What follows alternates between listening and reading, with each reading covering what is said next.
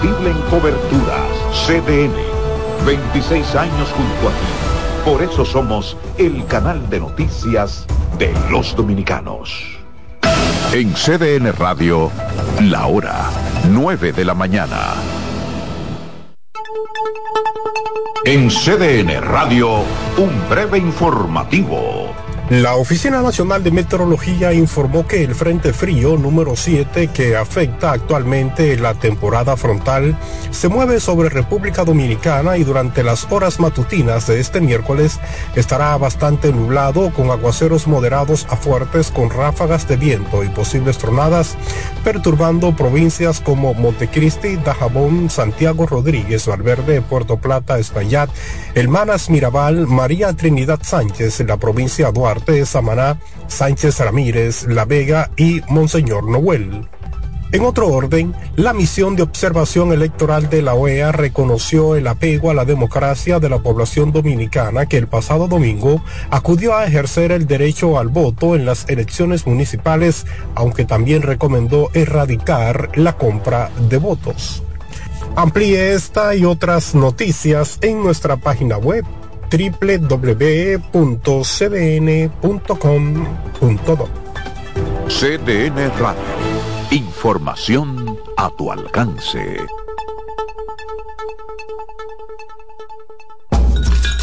Un ama de casa, una periodista, un reportero y un productor comparten la mesa para servirnos todas las informaciones y el entretenimiento que caben en el plato del día. De lunes a viernes a las 12 del mediodía, estamos seguros que vamos a dejarte sin vida, información y buenas conversaciones. Buen provecho.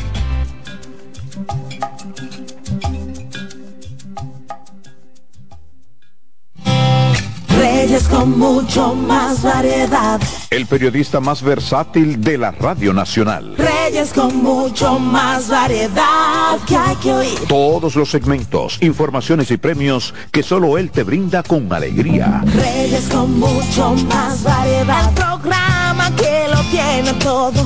Oh. Reyes Guzmán con mucho más variedad a las 2 por CDN Radio. Lo que hay que oír. CDN Radio tiene el espacio más transparente, plural y profesional de la Radio Nacional. Cada día, los comunicadores más informados analizan el acontecer nacional en La Expresión de la Tarde.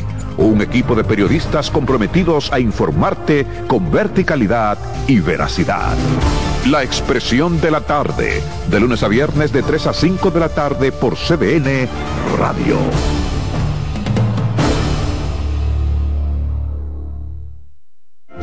En la vida hay amores que nunca pueden olvidarse. Yo la quería más que a mi vida. Tanto tiempo disfrutamos de este amor. Todas las voces que cantan al amor. Hay noches que traen tristeza. Todo el romance musical del mundo. Perdón. Vida de mi vida. Todas las canciones que celebran los más dulces recuerdos. Viviendo ya de tus mentiras. Eso es Colombo en Bolero. Domingo a las 2 de la tarde por CDN Radio.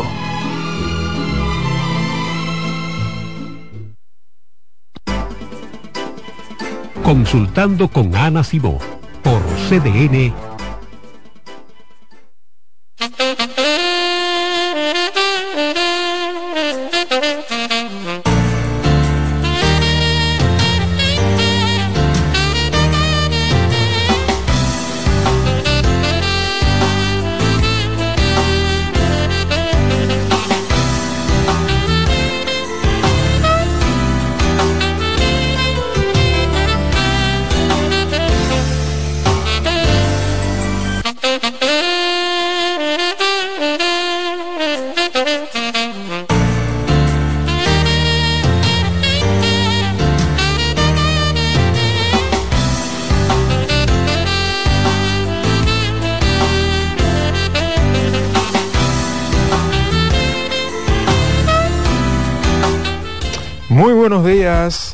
estamos en Consultando con Ana Simó.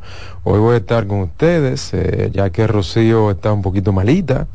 Esperamos que se mejore. Yo soy el doctor Ramón Emilio Almanzar, psicólogo, eh, sexólogo y terapeuta de parejas y como ya la mayoría sabe, estoy los miércoles eh, tratando temas diversos del área de psicología y del comportamiento humano.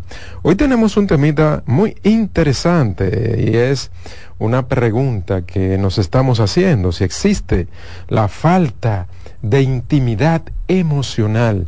Eh, eso es un, tema muy interesante, ya que vemos muchas situaciones que se dan a nivel de lo que es eh, la relación de pareja y muchas personas que tienen esa deficiencia, esa dificultad para entrar en cercanía, para entrar en un vínculo emocional satisfactorio con esa otra persona. Generalmente, y es lo que eh, hemos observado a través del tiempo, y hay que decirlo, no es que nos vamos más para un lado eh, o para el otro con el tema de la mujer o del hombre, pero por experiencia, por observación, sabemos que las mujeres tienen más disponibilidad para entrar en intimidad emocional con su pareja, que muchas veces a quien le cuesta, le, resulta difícil entrar en esa eh, intimidad, en esa cercanía, en ese espacio eh, con su pareja, de, hablar. Y aquí estamos hablando de intimidad emocional, ¿eh? no de intimidad sexual. Es bueno hacer la aclaración porque cuando hablamos de intimidad emocional estamos hablando de poder ser quien yo soy dentro de esa relación de pareja, de poder abrirme con mi pareja, de poder externarle las cosas que para mí son importantes, las cosas más íntimas en términos de mis temas emocionales, cuando yo me siento triste, cuando yo me siento cansado, cuando me siento agotado del día a día, cuando tengo un problema no importa el tipo de problema que yo pueda abrirme con mi pareja. Y generalmente, eh, y hay que decirlo, y eso es un mérito que tienen las mujeres, las mujeres son muy receptivas con el tema de, cuando su pareja quiere conversar con ellas. Pero por el otro lado, yo me he dado cuenta y lo he visto mucho en la consulta terapéutica que a los hombres se les hace muy difícil abrirse cuando tienen un problema, lo quieren resolver solos, le viven dando mente a eso, se estresan de una manera increíble y la pareja se da cuenta porque lo ve raro, lo, ve extraño, que es lo que te pasa. Eh, te veo que tú no quieres hablar, te veo que, que te acuestas en la cama y eso es dando vueltas y rascándote la cabeza. Tiene dos semanas que peleando con todo el mundo. Tú no eres una persona reactiva, pero tú tienes una semana que le habla mal a los muchachos, que me habla mal a mí, eh, que, que te levanta aburrido, que no quiere tener relaciones sexuales. ¿Qué es lo que te pasa? Muy por el contrario.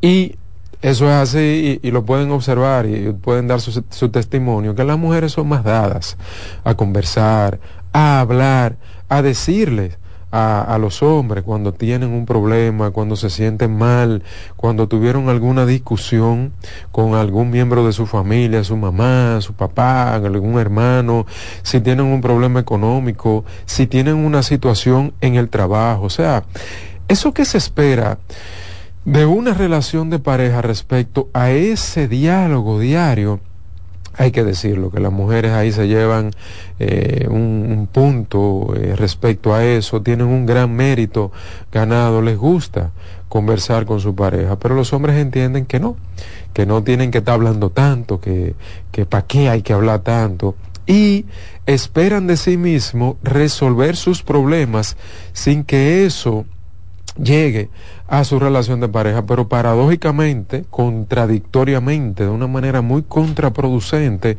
eso afecta a su relación, porque tú no puedes poner tu relación en, pausa para resolver un problema y después darle a play un mes después, porque hay una persona que está esperando cosas de ti, que, que, que necesita que tú te comuniques, que necesita que tú hables. Hay muchos que no tienen esa destreza ese aprendizaje previo, porque son modelos comunicacionales, psicológicos, que me dicen a mí qué hablar y qué no hablar. Entonces, en esa, en esa versión de masculinidad, donde el hombre tiene que ser fuerte, tiene que ser cabeza de hogar, eh, de hogar tiene que resolver, eh, resolver las cosas eh, y, y cuidar a su familia. Hay una distorsión porque dentro de eso no se le explica a los varones que parte de resolver la cosa es hablarla con su pareja, entrar en ese espacio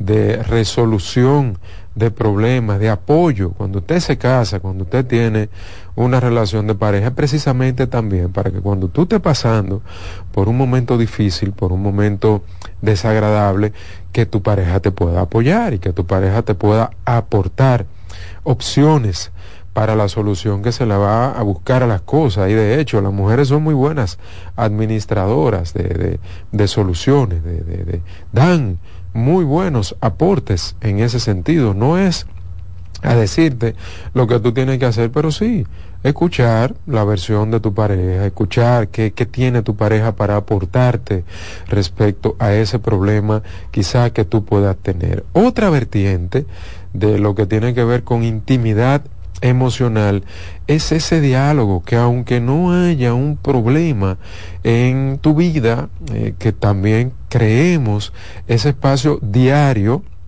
de diálogo personal, ya sea en la mañana antes de irnos para el trabajo, que tú y yo compartamos ese cafecito, ese diálogo en la habitación mientras tú te cambias, mientras nos cambiamos, mientras nos bañamos, que haya esa interacción y eso, déjenme decirle, que aporta mucho a lo que es la relación de pareja. Esa, esa, eh, esa, esa, esa pequeñez, para ponerle un nombre, esa pequeñez del día a día que transcurre desde que usted se despierta y se levanta hasta que usted se va, esa hora, eso, esa interacción aporta mucho a la relación de pareja y no tiene que hacerse en silencio, de que tú por tu lado, yo por el mío, los dos mudos, hasta que no para el trabajo. No, no, no, eso se aprovecha muchísimo. Y dime cómo dormiste, cómo, cómo, cómo te fue, te sientes bien, descansaste, mi amor, buenos días.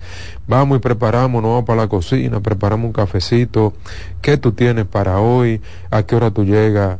En la noche, eh, cómo te sientes respecto a eso. A los que tienen hijos, pues van preparando los hijos mientras uno se baña, que sé yo, uno cuela el café, el otro prepara el desayuno. Y ese compartir en pareja, eso es intimidad emocional, o sea, esa cercanía comunicacional. Y entonces incluso, eh, de hecho, los tapones, por ejemplo, eh, muchas veces eh, uno lo puede aprovechar. Usted dura una hora para llegar al trabajo, hora y media, usted va resolviendo cosas, va escuchando una musiquita, pero hacerle una llamadita también a la pareja eh, para eh, dialogar sobre algún chismecito que hay pendiente, sobre alguna cosa que usted quisiera hacer con su pareja en el fin de semana y se le ocurrió en el tapón, da una llamadita y se pone su, su, su auricular para que no esté con el celular en la mano y pueda seguir manejando de manera adecuada y pueda tener también esa cercanía. Mira, eh, ¿qué tú crees? En el fin de semana hacemos esto, estuve pensando esto, se me olvidó decírtelo en la casa. No se trata de algo profundo, no se trata de algo complejo, es aprovechar siempre esos espacios donde yo puedo tener un contacto con mi pareja, no para hablar necesariamente de temas complejos ni de problemas, sino de ese día a día, cómo tuvo la comida, qué te pareció esta noche.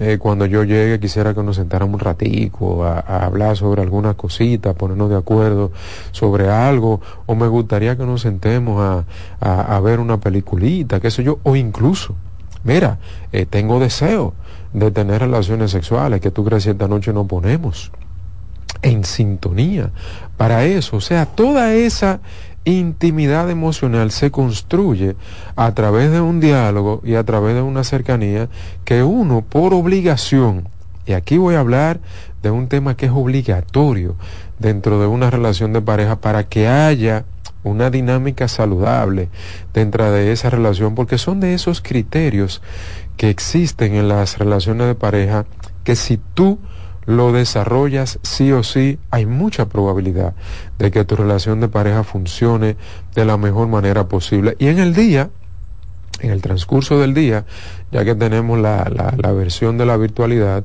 que tú, un mensajito de vez en cuando, hay personas, señores, que se van desde por la mañana para su trabajo y no tienen un contacto hasta que llegan a la casa, una relación de pareja y eso pasa todos los días. Con esa versión de relación de pareja, de desconexión, no se construye intimidad emocional.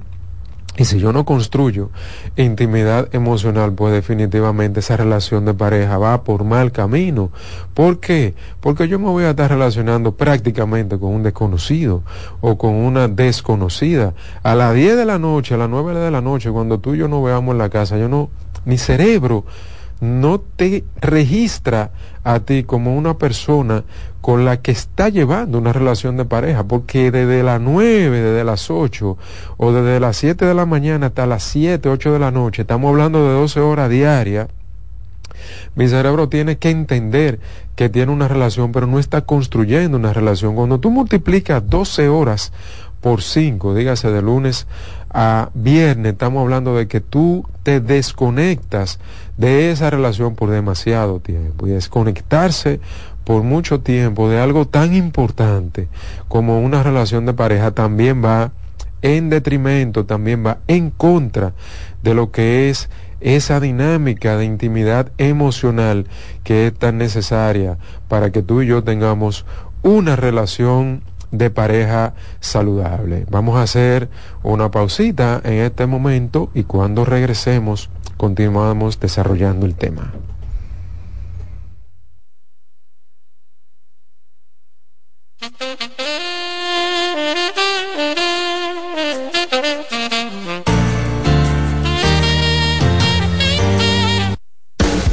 Estás en sintonía con CDN Radio.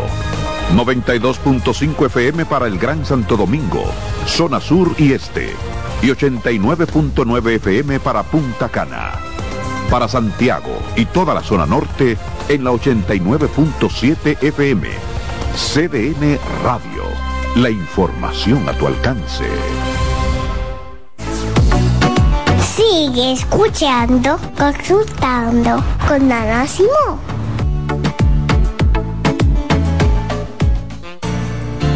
La salud mental es un estado mental caracterizado por el bienestar emocional, un buen ajuste del comportamiento, la libertad relativa de la ansiedad y la capacidad de establecer relaciones constructivas y hacer frente a las demandas y tensiones ordinarias de la vida. ¿Qué hacer si un familiar te dice que tienes deseos de morirse? Si un familiar te confía que tiene deseos de morirse, es crucial tomarlo en serio y brindarle apoyo inmediato. Algunas pautas para ayudarlos son, escucha atentamente, ofrece un espacio seguro para que exprese sus sentimientos sin juzgarlo.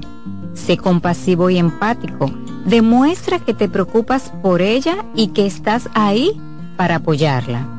No minimices sus sentimientos.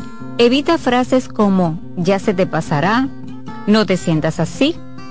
Esto invalida sus emociones. Brinda acompañamiento. Ofrece sostén en el proceso, desde buscar ayuda hasta asistir a terapias. Comunícate con otros seres queridos. Informa a otros miembros de la familia o amigos cercanos para que también puedan brindar apoyo. Pregunta sobre su seguridad. ¿Qué tan frecuente tienes pensamientos de muerte?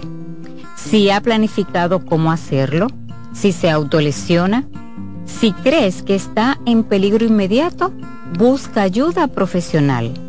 Recuerda que actuar con prontitud puede marcar la diferencia en la vida de esa persona.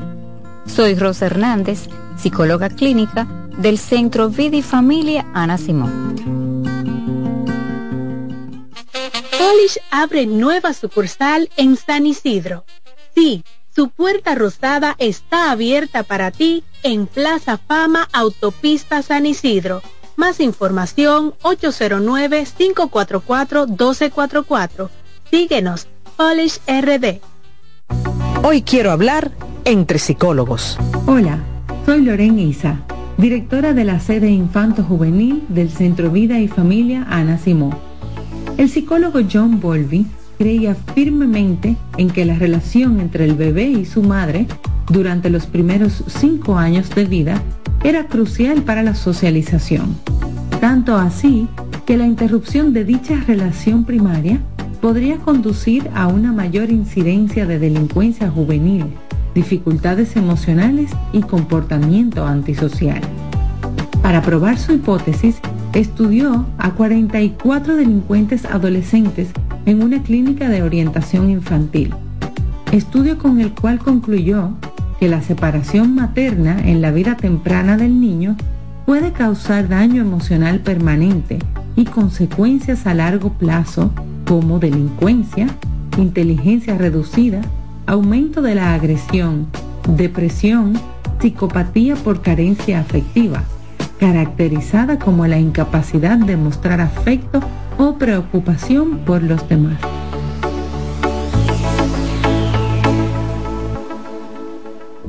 Cansado, loco por salir de la rutina para vivir una experiencia inolvidable y aún no decides a dónde escaparte. Atlantic Tours te ofrece las mejores ofertas en resorts y excursiones en los principales destinos de República Dominicana.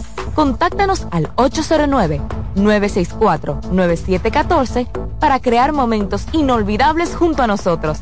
Encuéntranos en línea como atlantictoursrd.com o en nuestras redes sociales arroba Atlantic Tours RD y exploremos juntos las maravillas de nuestra bella isla.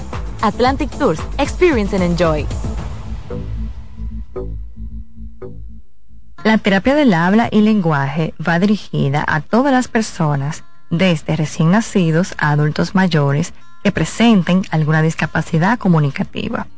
El terapeuta del habla interviene en afectaciones del lenguaje, articulación, deglución, alteraciones de la voz, malos hábitos orales, entre otros. ¿Te perdiste algún programa? Todo nuestro contenido está disponible en mi canal en YouTube. Ana Simón.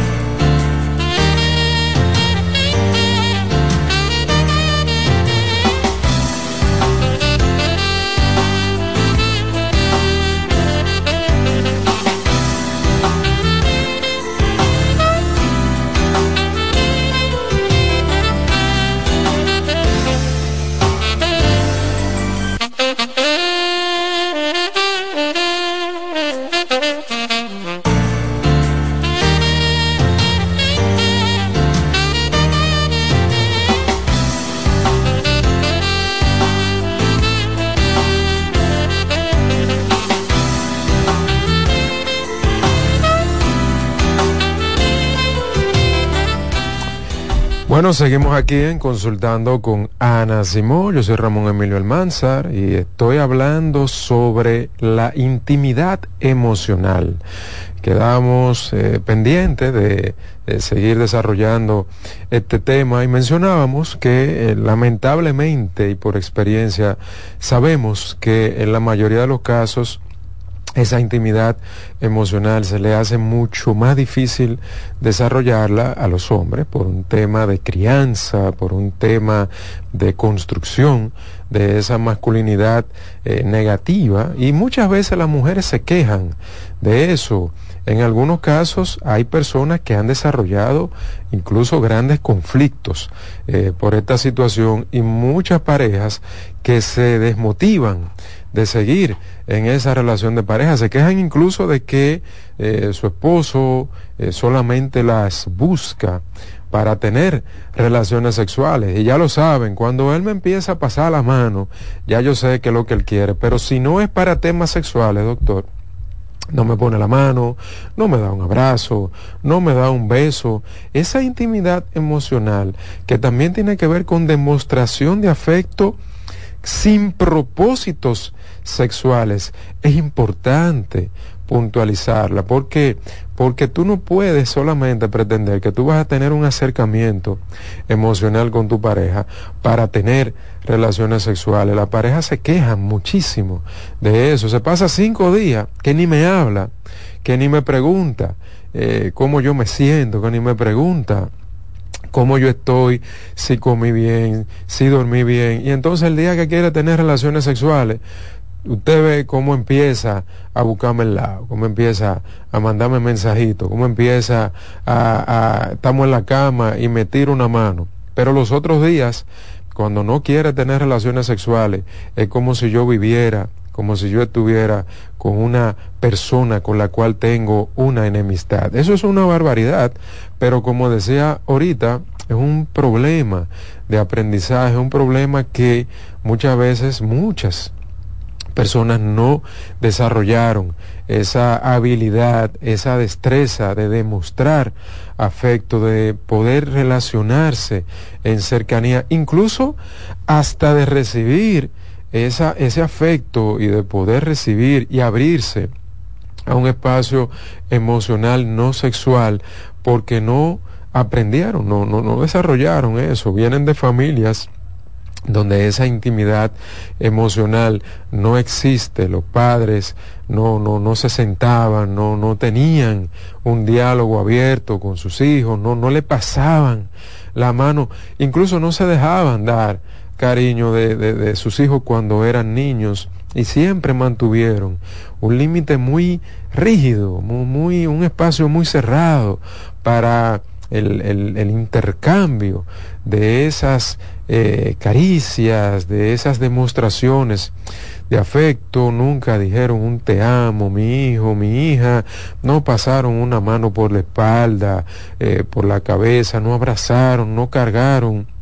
Y esos muchachos se criaron y se desarrollaron con una eh, sensación y una normalidad de distancia dentro de lo que son sus relaciones significativas que aprendieron que lamentablemente las relaciones significativas, para que sean significativas, pues no hay que estar con una sobadera, ni hay que estar con una habladera, ni con una comunicación constante. Esa familia donde todo el mundo llega y se mete para su habitación, no hay un compartir en el comedor, no hay un compartir en una terraza, en una sala, los fines de semana cada quien hace lo que quiere desde que se despierta un sábado, un domingo, el papá coge por su lado, la mamá coge por su lado, entonces los hijos se van criando en esa atmósfera donde cada quien tiene que desarrollar su vida.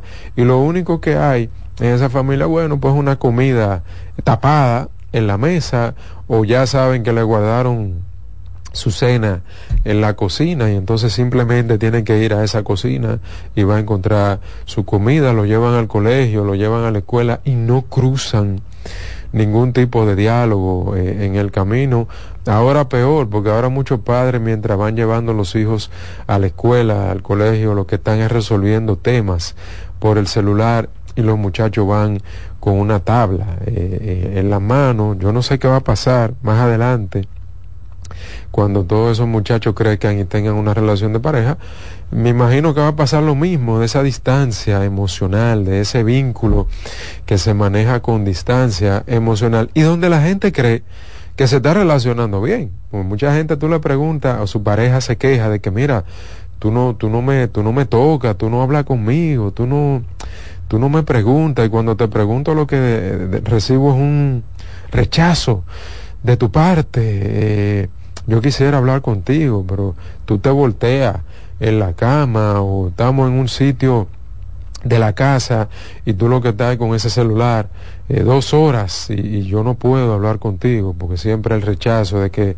de qué que vamos a hablar. Yo no yo no tengo que hablar contigo. Tú y e incluso le dicen yo yo entiendo que no hay un problema porque yo siempre estoy en la casa. Yo no salgo de esta casa eh, doctor, pero yo no sé qué es lo que esa mujer quiere, porque yo me paso, desde que llego a la casa estoy ahí, sí, pero estoy en la casa, pero no estoy disponible emocionalmente para abrir un diálogo contigo, eh, para tener una relación de interacción conyugal contigo y tu pareja eso es lo que quiere. O sea, ¿para qué yo tengo una relación de pareja?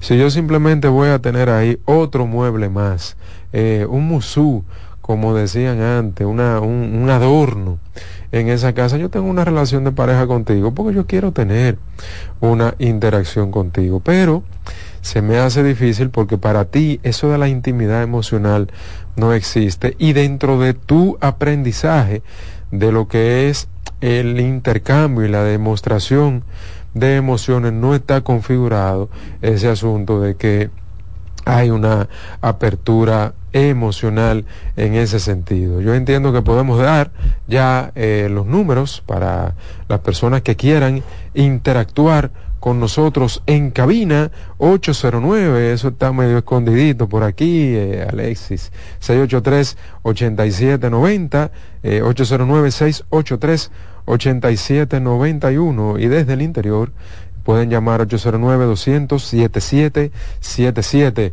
Las personas que quieran hacerme alguna preguntita o quieran interactuar conmigo en el programa sobre el tema que estamos desarrollando hoy, pues pueden marcar esos números e inmediatamente le van a dar paso a su llamada. Otro asunto muy importante que lo mencioné hace un momentito y no quise contaminarlo con el tema de la, eh, de la mm, intimidad emocional es también cómo la intimidad sexual, el intercambio sexual, la vida sexual y las relaciones sexuales se ven afectadas por esa intimidad emocional. Aquí tenemos una llamadita y vamos a ponernos nuestros audífonos para escuchar su llamada. Adelante. Sí, buen día. Sí, buen día, dígame. Estoy, eh, mire, yo estoy en esa, eso que usted dijo, mi pareja no usa teléfono, pero él cuando está en la casa lo que se pone a ver televisión, no me presta atención y, y él siempre dice, yo estoy aquí al lado tuyo, pero él lo que está viendo televisión, juego de pelota y no me pone atención. Sí, sí, sí. Yo recuerdo que anteriormente era el periódico, pues eso no se usa, la gente no lee periódico, pero es lo mismo, ha variado con los tiempos, pero es lo mismo, siempre la gente, para no entrar en intimidad emocional con el otro, utiliza los recursos del momento, antes era el periódico o la radio, eh, eh, estaban o, tomándose un trago, escuchando en la noche eh, un programa de radio donde ponían canciones o viendo un noticiario en la televisión o viendo la pelota o el, o el básquet, en estos tiempos más modernos, pues el tema del celular, definitivamente, y esa gente metiéndose a las redes sociales. Yo recuerdo, recordé ahora, eh, valga la redundancia, recordé un caso de un, una pareja que yo vi en terapia hace un tiempecito, que la, la esposa se quejaba precisamente de eso, y era una pareja ya de personas mayores, eh, setenta y pico de años, y ella se quejaba en el consultorio y me decía, él no me dedica tiempo, eh, él siempre está por su lado, haciendo su vida, haciendo lo que él quiere, etcétera. Y el señor, muy jocosamente, me dijo, doctor, pero yo no sé qué es lo que ella quiere, porque yo me paso ocho horas todos los días durmiendo con ella en esa cama, durmiendo junto ahí, al lado de ella. Y eso a mí me dio mucha risa, porque eso no es compartir en pareja, porque cuando usted está durmiendo usted está desconectado. Eso no crea intimidad emocional. La intimidad emocional se crea cuando uno está despierto y cuando uno está desarrollando eh, actividades que tienen que ver con una interacción consciente, donde yo te estoy atendiendo a ti, yo te estoy prestando atención, yo te estoy escuchando, eh, tú y yo estamos en cercanía, conversando, hablando disparate, eh, preguntándonos cómo nos sentimos, planificando, vuelvo y repito, cosas para desarrollar en pareja, ya sea en el fin de semana, ya sea dentro de un mes, y la gente utilizara, por ejemplo, las redes sociales para buscar cosas que hacer, en pareja. Yo, por ejemplo, lo hago mucho eso. Sigo cuentas de restaurantes, sigo cuentas eh, de, de, lugares.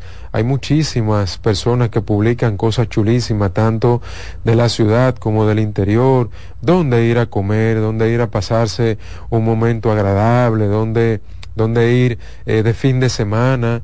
Entonces, yo sigo muchísimas cuentas de esa y la vivo compartiendo con mi pareja. Wow, vi este sitio chulísimo, me gustaría que fuéramos para allá. Pero entonces la, la, la gente usa las redes sociales solamente para disfrute personal, para construcción de un espacio personal y entonces no, no, no utiliza eso como un recurso a favor de la relación de, de, pareja, sino para aislarse sin saberlo de su relación de pareja, porque cada vez que usted llega a su casa y usted lo que está viendo son cosas que solamente le interesan a usted respecto a esas redes sociales, pues usted se desconecta de lo que es su relación y se desconecta de lo que es su vida de pareja. Entonces eso es un recurso que usted puede utilizar, buscar eh, cosas en las redes de, lugares, de restaurantes, de, de, una cervecita, de, de, de, un hotelito que usted pueda, qué sé yo, cada tres meses o cada seis meses, dependiendo de sus recursos. Hay muchos, eh, muchas opciones de irse incluso para el interior, que me fui para Santiago el sábado con mi pareja porque lo vi, eh, un, un, lugar muy chulo en la red, un Airbnb, que usted se vaya, se desconecte. Aquí hay muchos lugares chulísimos, a lo cual usted puede invitar a su pareja, pero usted se va a enterar de eso si usted utiliza, e incluso en la noche, cuando usted esté viendo su cosa, enseñarle eso a su pareja. Dice, mira, mira qué chulo, este lugar que vi, te envié algo eh, por Instagram para que lo revise, a ver si te gustaría una receta, una comida, vamos el, en el fin de semana a hacer este pollito que yo vi. Eh, que una persona lo subió y dijo cómo se hacía. O sea, eso, si uno comienza a utilizar las redes como una opción y un aliado de lo que es el intercambio conyugal y cómo nosotros compartir en pareja, a mí me funciona muchísimo y no dejo de ver las redes sociales, pero lo comparto eh, con mi pareja. Vamos a tomar otra llamadita. Buenos días, doctor. Adelante, dígame su pregunta. Mire, el, no sé, con las, el asunto de nosotras las mujeres, es muy difícil poderle compartir a nuestra pareja que nosotros no estamos emocionalmente disponibles en el momento para alguna actividad, no solamente sexual, también para una actividad como la que usted dice de fin de semana. Porque usted tiene tal vez mucha carga mental y en la semana la ha pasado terrible y usted se va para una actividad tal vez que él va a disfrutar mucho, pero usted sabe que no, porque usted no está en ese momento. Entonces es tan difícil compartirle que mira, ahora no, porque uno siempre se tiene temor de cómo vaya a reaccionar o mira, ya va a dejar de hacerlo conmigo, o lo voy a desmotivar.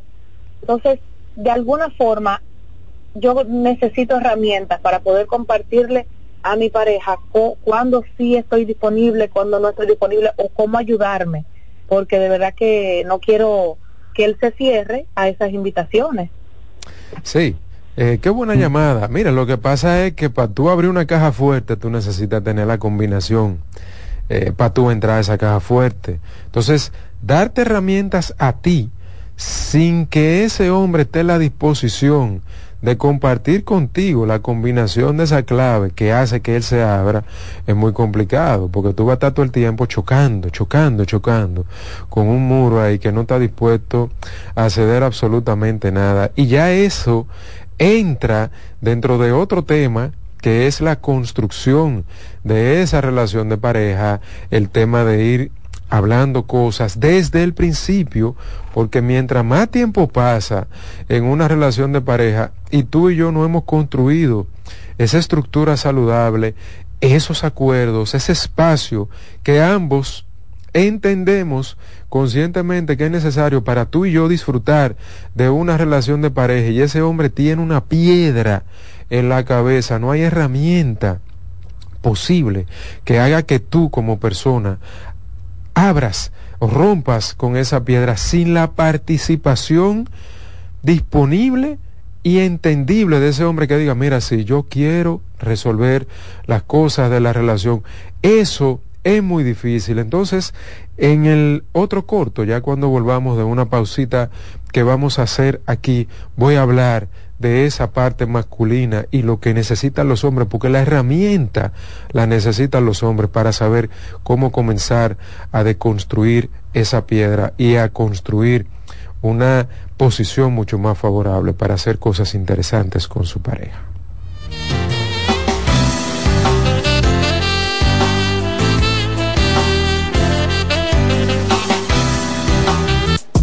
Estás escuchando Consultando con Ana Simón. Estás en sintonía con CDN Radio. 92.5 FM para el Gran Santo Domingo, zona sur y este. Y 89.9 FM para Punta Cana. Para Santiago y toda la zona norte en la 89.7 FM. CDN Radio la información a tu alcance. Envía tus preguntas a través del WhatsApp del programa 829-551-2525. Hoy quiero hablar entre psicólogos. Hola, soy Loren Isa, directora de la sede Infanto Juvenil del Centro Vida y Familia Ana Simó. Ante situaciones de crisis, nuestras emociones pueden condicionar la manera en la que reaccionamos, especialmente al enterarnos de que alguno de nuestros hijos pudo haber sido víctima de algún tipo de abuso. Por ello, aquí te dejo algunos tips sobre cómo reaccionar ante eventos como este. Ante sospechas de algún tipo de abuso, lo primero es brindar a la víctima un espacio de confianza y seguridad donde pueda hablar sobre lo que pasó no poner en duda lo que nos cuente, tratar de no juzgarle, culpabilizarle con frases como ¿estás seguro? No me mientas. ¿Por qué no me lo dijiste antes? Evitar forzar que nos cuente, más bien hacerle saber que buscamos protegerle y ayudarle, motivándole a que nos hable de lo sucedido y de lo que necesita. En caso de hacerle preguntas sobre el suceso, emplear aquellas preguntas abiertas como ¿Desde cuándo? ¿Qué te hacía? ¿Cuándo sucedía? Tomando en cuenta la edad del niño para no abordarle con términos que no conozcan. Tranquilizar a la víctima. Asegurarse de que comprenda que hablar fue lo mejor que hizo y de que a partir de ese momento buscarán la manera de protegerle.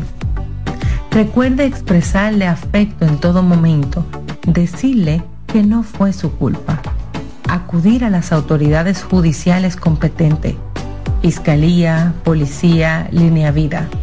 Mantener la comunicación y escucha activa con la víctima en todo momento. Tener paciencia. Fomentar una educación sexual adecuada, responder a sus dudas y buscar ayuda psicológica.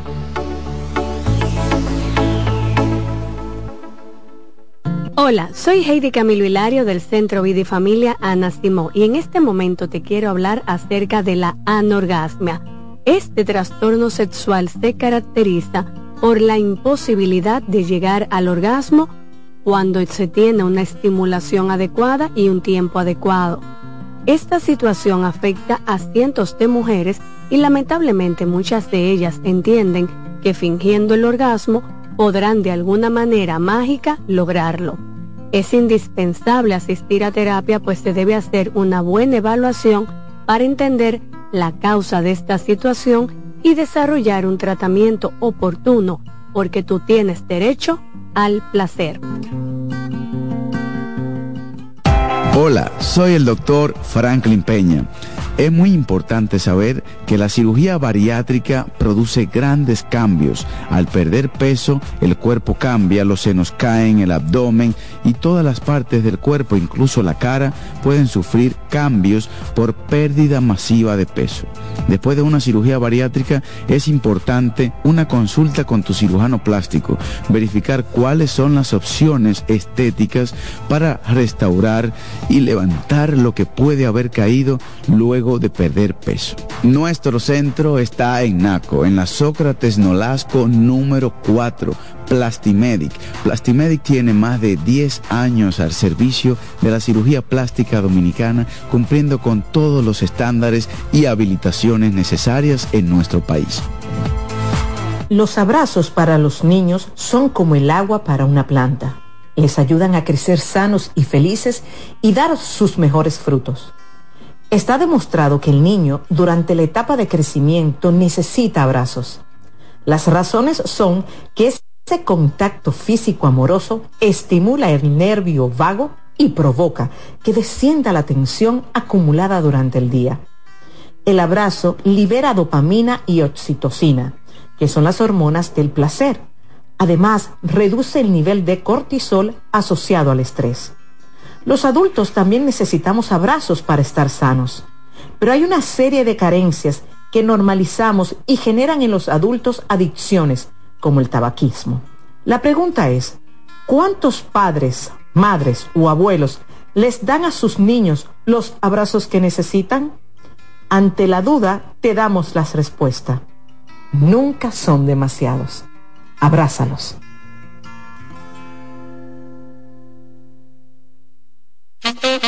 ¿Te perdiste algún programa?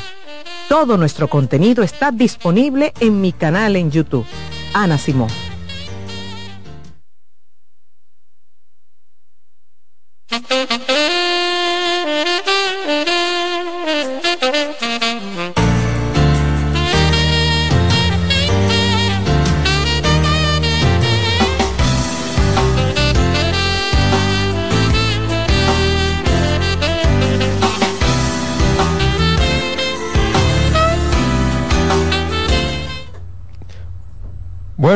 Continuamos aquí con Consultando con Ana Simón. Hoy estoy solo, Rocío está media malosa. Si nos está escuchando, Rocío, te mandamos muchos abrazos y que te sanes pronto. Estamos hablando de eh, cuando a las personas se le hace difícil entrar en una intimidad emocional. Voy a volver a dar los números de cabina para las personas que quieran hacer su preguntita. 809-683-8790, 809-683-8791 y si estás en el interior, 809-200-7777. Aquí tenemos una llamadita. Adelante. Sí, buenos días, consultando con Ana Simón. Es por aquí mismo, cuénteme. Sí, doctor, yo tengo una preguntita para que usted me aclare algo. Oiga, yo tengo dos, voy a tener un año y once meses de casada con una pareja. Él eh, fue un hombre que estuvo casado como 15 años con una señora y él eh, salía por la mañana, a las 4 de la mañana o a las 5, y cuando terminaba de trabajar se quedaba por ahí andando y llegaba a su casa a las 11 y a las 12 todos los días. La mujer se separó de él porque no aguantaba esa vida. Después se casó con otra, entonces la otra le fue infiel. Pero, ¿qué pasa? Que cuando yo me casé con él, yo tengo 60 años y él tiene 64. Nosotros duramos un año y como cuatro y cinco meses teniendo relaciones diarias dos veces al día, en la noche y en la mañana. Pero yo estoy confundida, no sé si, si yo estaba exagerando, porque a veces me dice que estaba como que, que está cansado, eh, qué sé yo, a veces llega cansado de trabajar, porque él llega temprano ya. Él no estaba acostumbrado a llegar temprano, pero ya él llega temprano. Lo que pasa es que, eh, ¿y quién aguanta ese ritmo, doña? O sea, vamos a estar claros, porque una cosa es que uno, que uno tenga una bendición como esa de durar un año y medio, pues ustedes duraron demasiado, teniendo relaciones sexuales diario, dos veces al día, por eso, eso es una bendición yo entiendo que eso sería bueno que ustedes lo pongan simplemente como un hecho dentro de su historia sexual muy interesante, muy agradable, pero mantener ese ritmo a largo plazo. Eso no hay cuerpo ni mente que lo aguante, a menos que usted no se baje dos termos de café eh, en el día. ¿Usted me entiende? Que le meta eh, una pila por encima de lo necesario a su cuerpo. Eso, eso es insostenible. Entonces, es entendible que después de un tiempo eso vaya mermando, eso pasa en todas las relaciones de pareja y que se establezca un, balance, eh, una estabilidad ya ahí de unas relaciones sexuales pues mucho más entendibles en términos de frecuencia, tomando en cuenta cómo responde el cuerpo y cómo responde la mente y cómo responde el cerebro. Entonces, usted no puede esperar que eso siga así siempre, o sea que vamos a estar más claros con ese asunto. Tenemos otra llamadita. Adelante. Gracias. Eh, tenía mucho por comunicarme. Quizás no sea la pregunta relacionada con el tema, pero eh, yo quiero contarle un poquito de mi historia para ver qué consejo me da. Pues yo tengo ya más de 11 años casada con mi esposo, nosotros nos casamos muy jóvenes y a lo largo de la relación pues yo he experimentado muchas infidelidades por parte de él. ¿Qué pasa? Que ya desde hace un tiempo yo me estoy imaginando cómo sería vivir una vida lejos de él y el pensamiento me da paz. Y pues hace ya un par de semanas yo comencé a hablar con una persona y curiosamente me siento mal porque siento que le estoy fallando. Entonces no sé cómo manejar ese sentimiento que tengo, qué hacer, qué decisión tomar, porque la verdad me siento muy indecisa. Mira, lo que pasa en ese sentido es porque por un lado, por un lado, tu mente respecto a todo ese dolor que te han causado esas infidelidades, tu mente te ha estado eh, procurando una solución a eso, que es una separación, y te da un sentimiento de bienestar muy entendible en tu caso, pero por otro lado, el estar hablando con una persona, aún tú casada, entra en conflicto con la opción saludable que te está dando tu mente desde hace un tiempo, porque una cosa es tú separarte, porque ya te han causado mucho dolor y es válido que una persona que no resuelve eh, su comportamiento respecto a cómo eso te afecta a ti, pues lo más viable es que tú digas, bueno, ya está bueno de aguantar y yo me voy a salir de este asunto. Pero tener contacto con otra persona, entonces tú estás cayendo prácticamente en lo mismo que te causó dolor. Y la mente tuya lo sabe, eso es infidelidad, independientemente de que tu pareja te haya pegado 300 cuernos, tú estás entrando en una situación de infidelidad. Entonces esa no es la vía porque obviamente que te vas a sentir cómo te sientes y eso es natural que te sientas así, eso no está mal, te sientes culpable, porque la opción viable para este asunto es que se resuelvan las cosas en tu relación de pareja o que tú te separes, pero no que tú comiences a hacer lo mismo que te hizo tu esposo. Tenemos otra llamadita. Adelante, consultando. Hello. Sí, buenas, dígame, consultando con el Simón. Sí. Estamos en vivo. Estamos en vivo, cuénteme. Doctor, una pregunta. Eh, voy a abreviar un poco. Sí, dígame. Eh, yo tengo un problemita, yo, yo tengo un problema de alcohol, yo bebo todos los días. Entonces tengo un conflicto con la, la, la esposa con eso pero que aparte de eso, no solamente ese conflicto, sino que también ella cree que yo, o sea, cada vez que saco la tarde a, trabajar, eh, ella cree que yo estoy en la calle con otra. Y eso es lo que me molesta a mí siempre.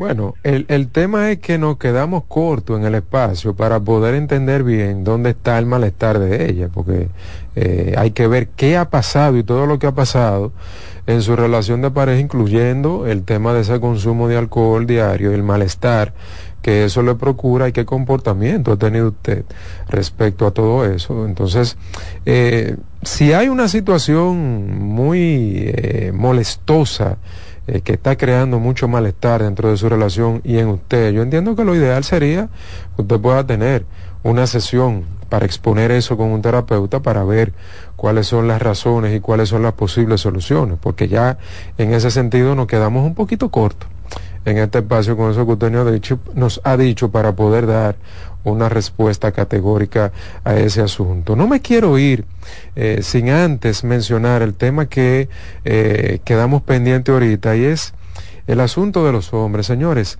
hombres, varones que estén escuchando este programa. Eh, como decía al principio, se sabe que las mujeres siempre están más disponibles y más abiertas a crear intimidad sexual y que en la mayoría de los casos los hombres son los que se cierran más a esa interacción emocional con su pareja. Eso no significa que no haya mujeres difíciles también, que se les hace eh, complicado entrar en intimidad emocional y que haya hombres que sean más abiertos, más receptivos respecto a eso. Pero esos son casos atípicos. La normalidad lo que ha mostrado es mujeres más abiertas a intimidad emocional, más receptivas, hombres más cerrados. Señores, entiendan que cuando usted entró en una relación de pareja, no solamente fue para tener relaciones sexuales cuando usted le dé deseo, para mantener una familia y para tener sus hijos. Eso fue lo que usted aprendió, eso fue lo que usted le enseñaron, pero eso no le va a dar resultado. Ahí está la historia de lo que son las relaciones de pareja y todos los problemas que esa masculinidad negativa ha causado en las familias y ha causado en las relaciones de pareja y le ha causado a esas mujeres y le ha causado a los hombres cuando ya las mujeres se hartan y quieren salir de esa relación, entonces los hombres empiezan a pedir cacao, empiezan a llorar y ahí es que empiezan a entender que lo más saludable es que usted comience a aprender a tener una masculinidad positiva y a entrar en una interacción que es lo que se espera dentro de una relación de pareja para que esa mujer no se jarte de usted en un momento y entonces termine separándose y usted entendiendo de mala forma cómo es que debe comportarse dentro de una relación de pareja. Aquí vamos a terminar con el programa de hoy. Las personas que me quieran seguir en mis redes sociales simplemente tienen que entrar a Instagram arroba re Almanzar y las personas que quieran comunicarse con el centro para una cita pues pueden llamar al 809-566-0948. Se me cuidan y nos vemos el próximo miércoles por aquí mismo por Consultando con Ana Simón.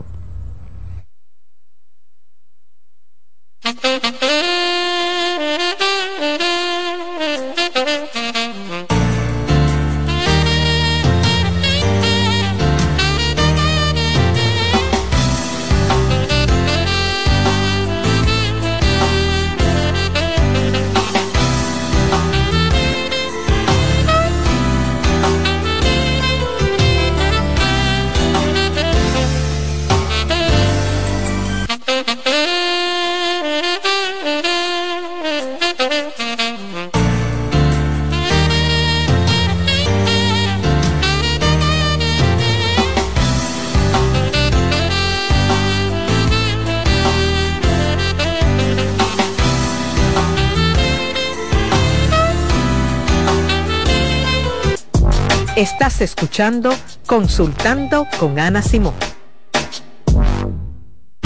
Escuchas CDN Radio, 92.5 Santo Domingo Sur y Este, 89.9 Punta Cana y 89.7 toda la región norte. En CDN Radio, un breve informativo. La Oficina Nacional de Meteorología informó que el Frente Frío número 7 que afecta actualmente la temporada frontal se mueve sobre República Dominicana y durante las horas matutinas de este miércoles estará bastante nublado con aguaceros moderados a fuertes con ráfagas de viento y posibles tronadas perturbando provincias como Montecristi, Dajabón, Santiago Rodríguez, Valverde, Puerto Plata, Espaillat, El Manas Mirabal, María Trinidad Sánchez la provincia de Duarte Samaná, Sánchez Ramírez, La Vega y Monseñor Noel. En otro orden, la misión de observación electoral de la OEA reconoció el apego a la democracia de la población dominicana que el pasado domingo acudió a ejercer el derecho al voto en las elecciones municipales, aunque también recomendó erradicar la compra de votos. Amplíe esta y otras noticias en nuestra página web www.cdn.com.do. CDN Radio. Información a tu alcance. Celebremos la independencia por todo lo alto con las super ofertas de LIR Comercial. ¿Qué? Sí, ven a ver. Mesas de centro desde 3,495. Gaveteros, 7,495. Butacas giratorias, 8,995. Sillones reclinables desde 10,995. Muebles, 12,000 pesos. Comedores de 4 y 6 sillas desde 13,995. Ven y celebra con nosotros en más de 40 tiendas a nivel nacional con grandes facilidades de crédito de tú a tú. Solo en LIR Comercial, donde todos califican. Estás en sintonía con CDN Radio. 92.5 FM para el Gran Santo Domingo, zona sur y este. Y 89.9 FM para Punta Cana. Para Santiago y toda la zona norte en la 89.7 FM. CDN Radio. La información a tu alcance. En CDN Radio, la hora 10 de la mañana. ¿Qué es la depresión? La depresión es una enfermedad mental seria que afecta a muchas personas en todo el mundo. Al entender sus síntomas y causas, podemos ayudar a combatirla y a brindar apoyo a aquellos que la enfrentan. Los síntomas de la depresión pueden variar de una persona a otra. Los más comunes incluyen sentimientos persistentes de tristeza, vacío o desesperanza, pérdida de interés en actividades que antes eran placenteras, cambios en el apetito y el peso, dificultades para dormir o dormir en exceso, fatiga y falta de energía, sentimientos de inutilidad o culpa excesiva, dificultades para concentrarse o tomar decisiones, pensamientos de muerte o suicidio. Tu bienestar es importante y buscar apoyo emocional es un paso hacia una vida más equilibrada y saludable. Recuerda que no estás solo. Soy Rosa Hernández, psicóloga clínica del Centro Vidi Familia Ana Simón. Carlos Santos Management presenta sábado 24 de febrero en el Teatro La Fiesta del Hotel Caragua. Santo Domingo de Noche. Guillo Sarante. Sergio Vargas. Y Chabeli. Busca tu boleto en Huepa Ticket, CCN de Supermercados Nacional y Jumbo. Información al 809-922-1439. Invita CDN. Hoy quiero hablar entre psicólogos. Escuchar el sonido del mar, observar su dulce vaivén, sentir cómo nuestro cuerpo flota en él, nos hace sentir particularmente bien. No es solo una sensación. Se ha demostrado que cuando observamos el mar, se reducen los niveles de cortisol en el organismo, la hormona del estrés, y eso nos hace sentir más relajados y en calma. ¿Y por qué ocurre esto? Bueno, según el proyecto Blue Health, el sonido del mar nos recuerda al que escuchábamos cuando estábamos en el útero de nuestras madres, un periodo que nuestro cerebro relaciona con un sentimiento de seguridad. Además, verlo y escucharlo nos lleva a un estado meditativo y este estado de atención plena contribuye todavía más a reducir los niveles de estrés y ansiedad. ¿Llenarías tu casa de basura? ¿Continuarás cortando árboles? ¿Seguirás conduciendo sin una ruta y una agenda mientras contaminas el ambiente? ¿Continuarás desperdiciando agua y energía eléctrica? Eres causante de daños al medio ambiente. Esperemos que no. Es responsabilidad de todos ser defensores del medio ambiente. Fundación Cuidemos el Planeta con Reyes Guzmán. En CDN 92.5, cápsulas de filósofos y locos. Guarda pampa mayo y harina para abril. El que guarda siempre tiene. Son solo algunas expresiones que motivan el ahorro. El saber popular conoce la importancia de ahorrar. Por fortuna, cada vez más personas se animan a mejorar su vida de esa manera. Para saber más, arroba de filósofos en Twitter, de filósofos y locos en Facebook por 92.5 y 89.7.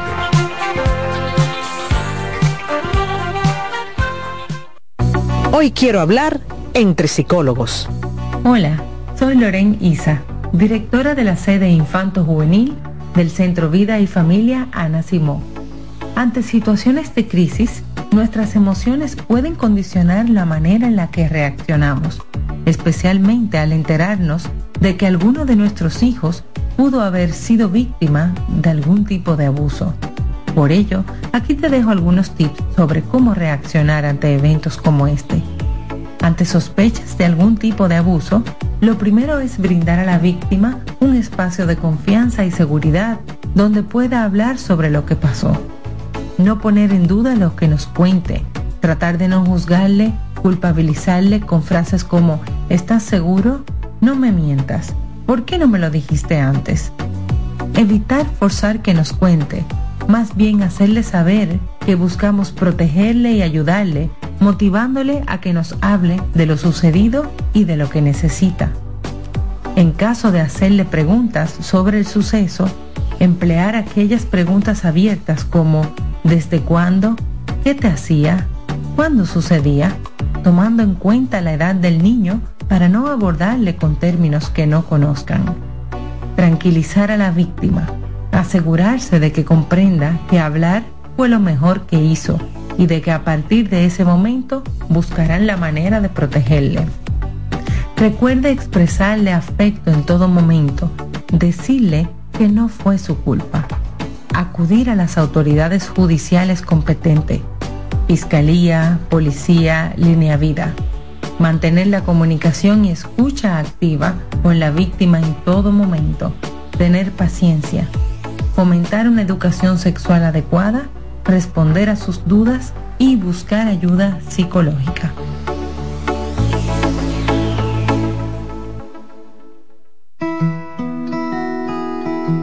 Si de algo saben las abejas, es de flores. Hay de todo tipo y para todos los momentos. Lo importante no es solo su color, tamaño o forma, sino lo que hace sentir cada una. Y para esos sentimientos trabajan. Igual que el Banco Central, que trabaja para hacer florecer la economía y que sientas estabilidad. Para ese sentimiento de tranquilidad. Para ese sentimiento de crecimiento y desarrollo. Para que la primavera llegue a todos los sectores y los planes de muchos den grandes frutos. Banco Central de la República Dominicana, 75 años trabajando por una estabilidad que se siente. Cansado, loco por salir de la rutina para vivir una experiencia inolvidable y aún no decides a dónde escaparte. Atlantic Tour te ofrece las mejores ofertas en resorts y excursiones en los principales destinos de República Dominicana. Contáctanos al 809-964-9714 para crear momentos inolvidables junto a nosotros. Encuéntranos en línea como atlantictoursrd.com o en nuestras redes sociales arroba Atlantic Tours RD y exploremos juntos las maravillas de nuestra bella isla. Atlantic Tours, Experience and Enjoy. Lotoloteca tiene dos nuevos ganadores. Y esta vez reciben cada uno 24 millones 353 mil 388 pesos. Estos ganadores del Lotoloteca hicieron sus jugadas el lunes 26 de junio en el ensanche Ercilia Pepín, municipio San Francisco de Macorís. Y en Atodamas, provincia San Cristóbal. Lotoloteca, el juego cambió a tu favor. Si tu hijo presenta dificultad en la expresión y comprensión del lenguaje, se comunica señalando o por gestos, tiene un vocabulario escaso, omite, sustituye una palabra, presenta dificultad en la fluidez de las palabras, tiene alteraciones de voz, problemas de succión, masticación y deglución, y cuando no se le comprende lo que habla, es tiempo de visitar a un terapeuta del habla y del lenguaje. El liderazgo de CDN se erige con fuerza, marcando 26 años como el pilar informativo de la República Dominicana. Desde 1998 hemos situado a nuestros espectadores en la primera fila de cada evento relevante, proporcionando una ventana esencial para mantenerlos debidamente informados. En este 2024 venimos minuto a minuto con Fitur 2024, con la Serie del Caribe, con la rendición de cuentas del Poder Ejecutivo, con las elecciones municipales, también las presidenciales, con la cobertura por aire, mar y tierra de Semana Santa. Además, la asamblea del 16 de agosto y todo, absolutamente todo lo que sea noticia, lo recibirás instantáneamente aquí en el líder indiscutible en coberturas, CDN. 26 años junto a ti. Por eso somos el canal de noticias de los dominicanos. ¿Te perdiste algún programa? Todo nuestro contenido está disponible en mi canal en YouTube. Ana Simón.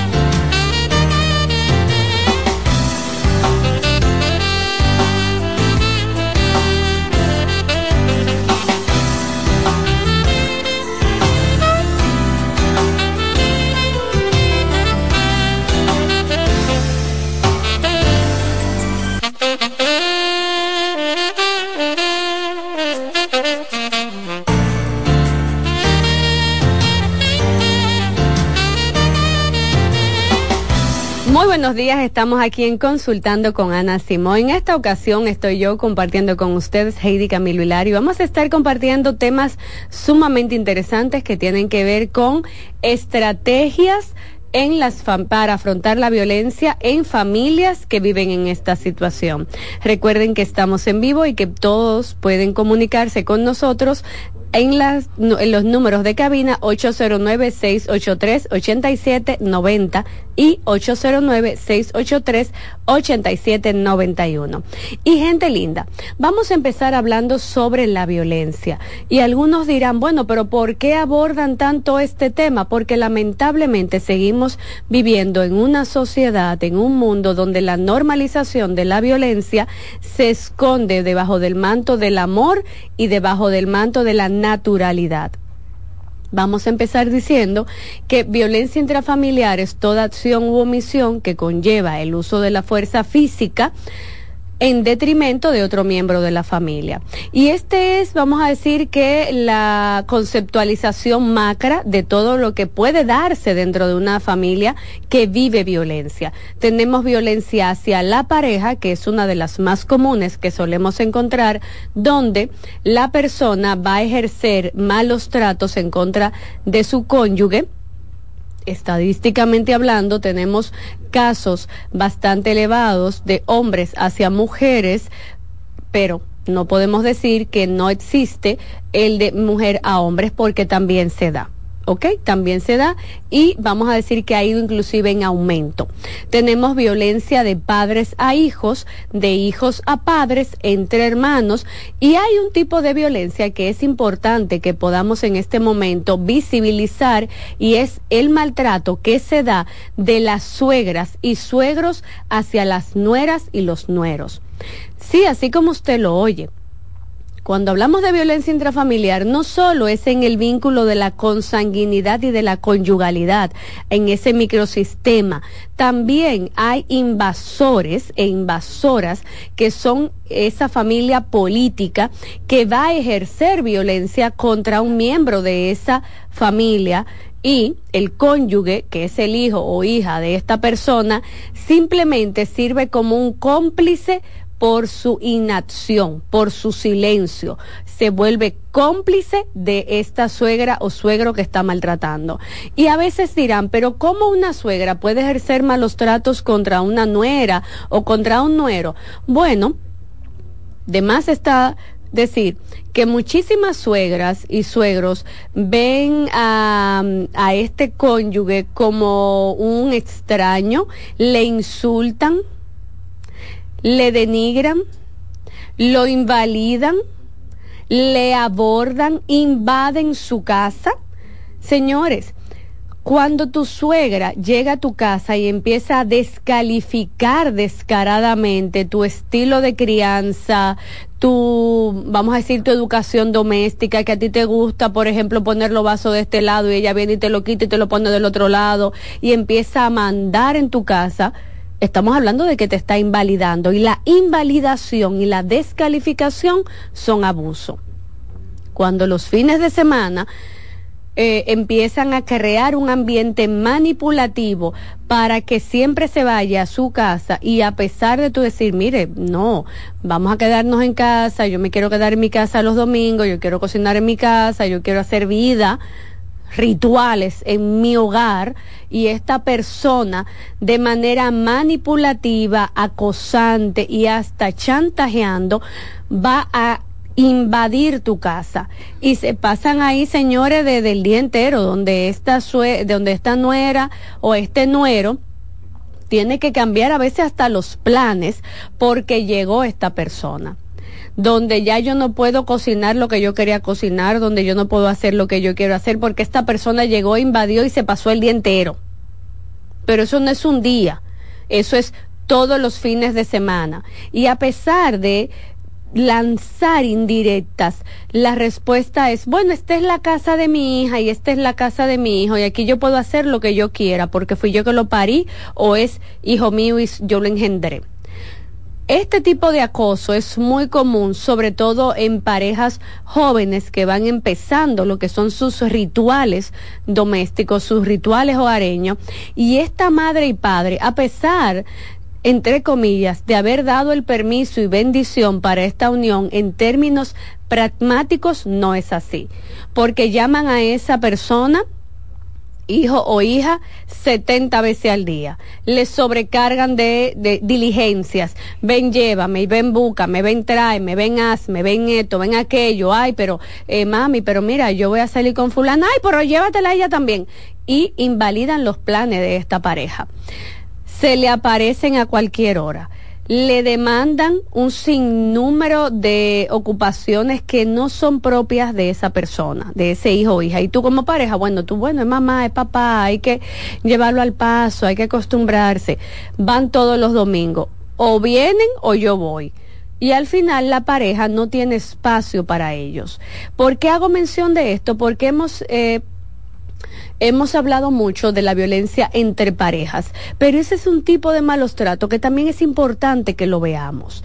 Cómo esta familia política abusa de un miembro de ese hogar, pero también en términos económicos, donde está el préstame, el dame, el tú tienes una responsabilidad, primero yo y luego los demás, y esto estamos hablando de cuando son solamente pareja. Cuando llegan los hijos, vemos a esta abuela y abuelo invalidar la crianza de la madre. Ven que tu madre es una loca. Ven que tu papá es un loco. Suéltalo, ven. Y recogen al muchacho y hasta se lo quitan. Sí, así como usted lo oye.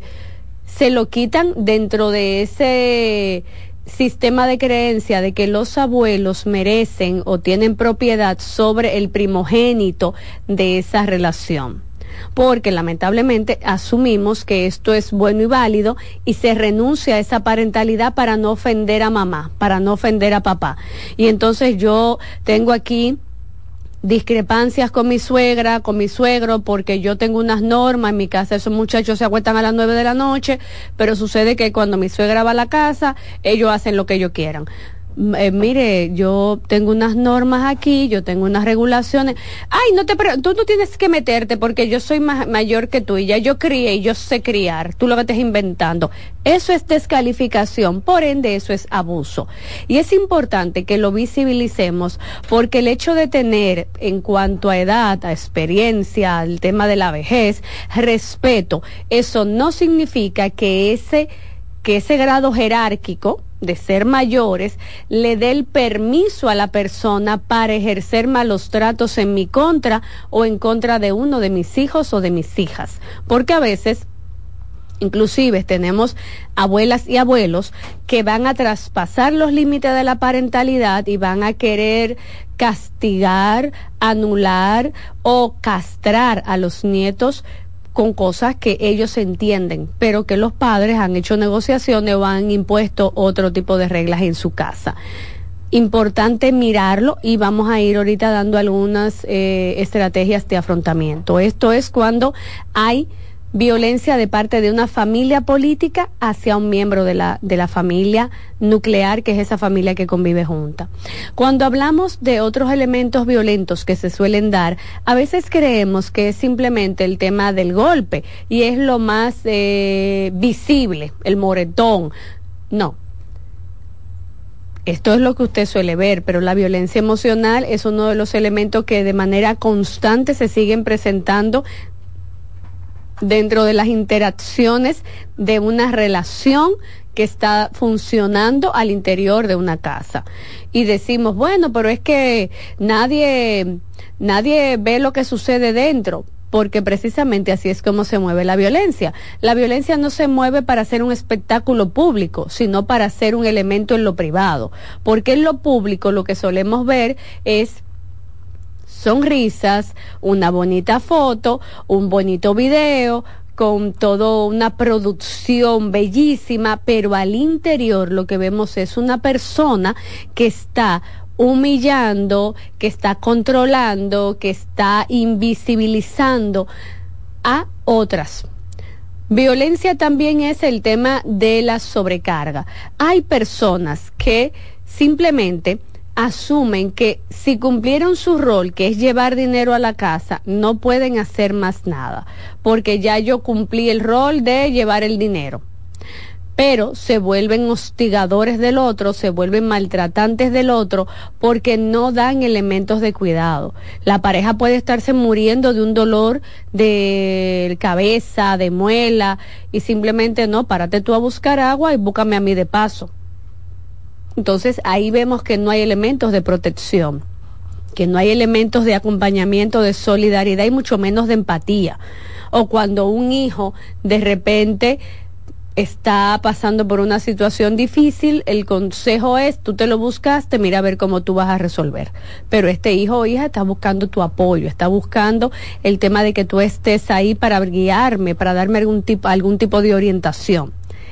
Estos elementos de negligencia también son considerados como abuso y es importante que se visibilicen para que las personas puedan identificarlo desde el principio, porque como hemos dicho en programas anteriores, la violencia no nace un día, no aparece un día, no fue un huevo que sacó y ¡paf! sacó violencia, no la violencia, el maltrato, se va construyendo, se va dando, se va produciendo y se va incrementando a la medida que pasa el tiempo. Generalmente empieza en el noviazgo en el noviazgo empiezan ciertos elementos que se van a presentar sobre todo de control, de aislamiento, de manipulación y todo bajo la sombrilla bonita del amor, de que yo te amo, de que tú eres mi pareja, de que yo deseo y necesito estar contigo. Al inicio del matrimonio, de la convivencia bajo el mismo techo, hay un periodo de adaptación que es común en todos los tipos de pareja tengan o no tengan un tema de violencia. ¿Ok? Ese periodo de adaptación puede traer ciertos conflictos, como el hecho de que de repente ya viviendo juntos es que yo puedo ver que esa persona no es tan organizada como yo pensaba que era, que esta persona no es tan organizada financieramente como tal vez yo pensaba que era, como el hecho de que tiene un sinnúmero de mañas que se ven cuando usted se levanta.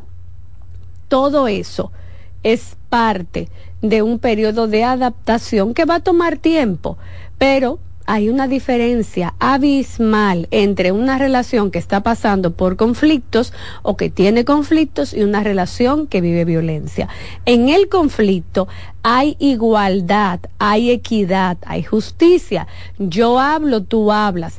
No estoy hablando de que no estén enojados. Claro que están enojados, claro que están bravos, porque en una discusión nadie está feliz y riéndose estamos bravos porque yo te estoy diciendo que esto no me gusta y tú me estás reclamando que eso no es nada porque tú no lo importantizas como yo. Eso es un conflicto, pero hay una igualdad de expresión donde yo te digo lo que pienso, lo que siento y tú lo puedes hacer por igual.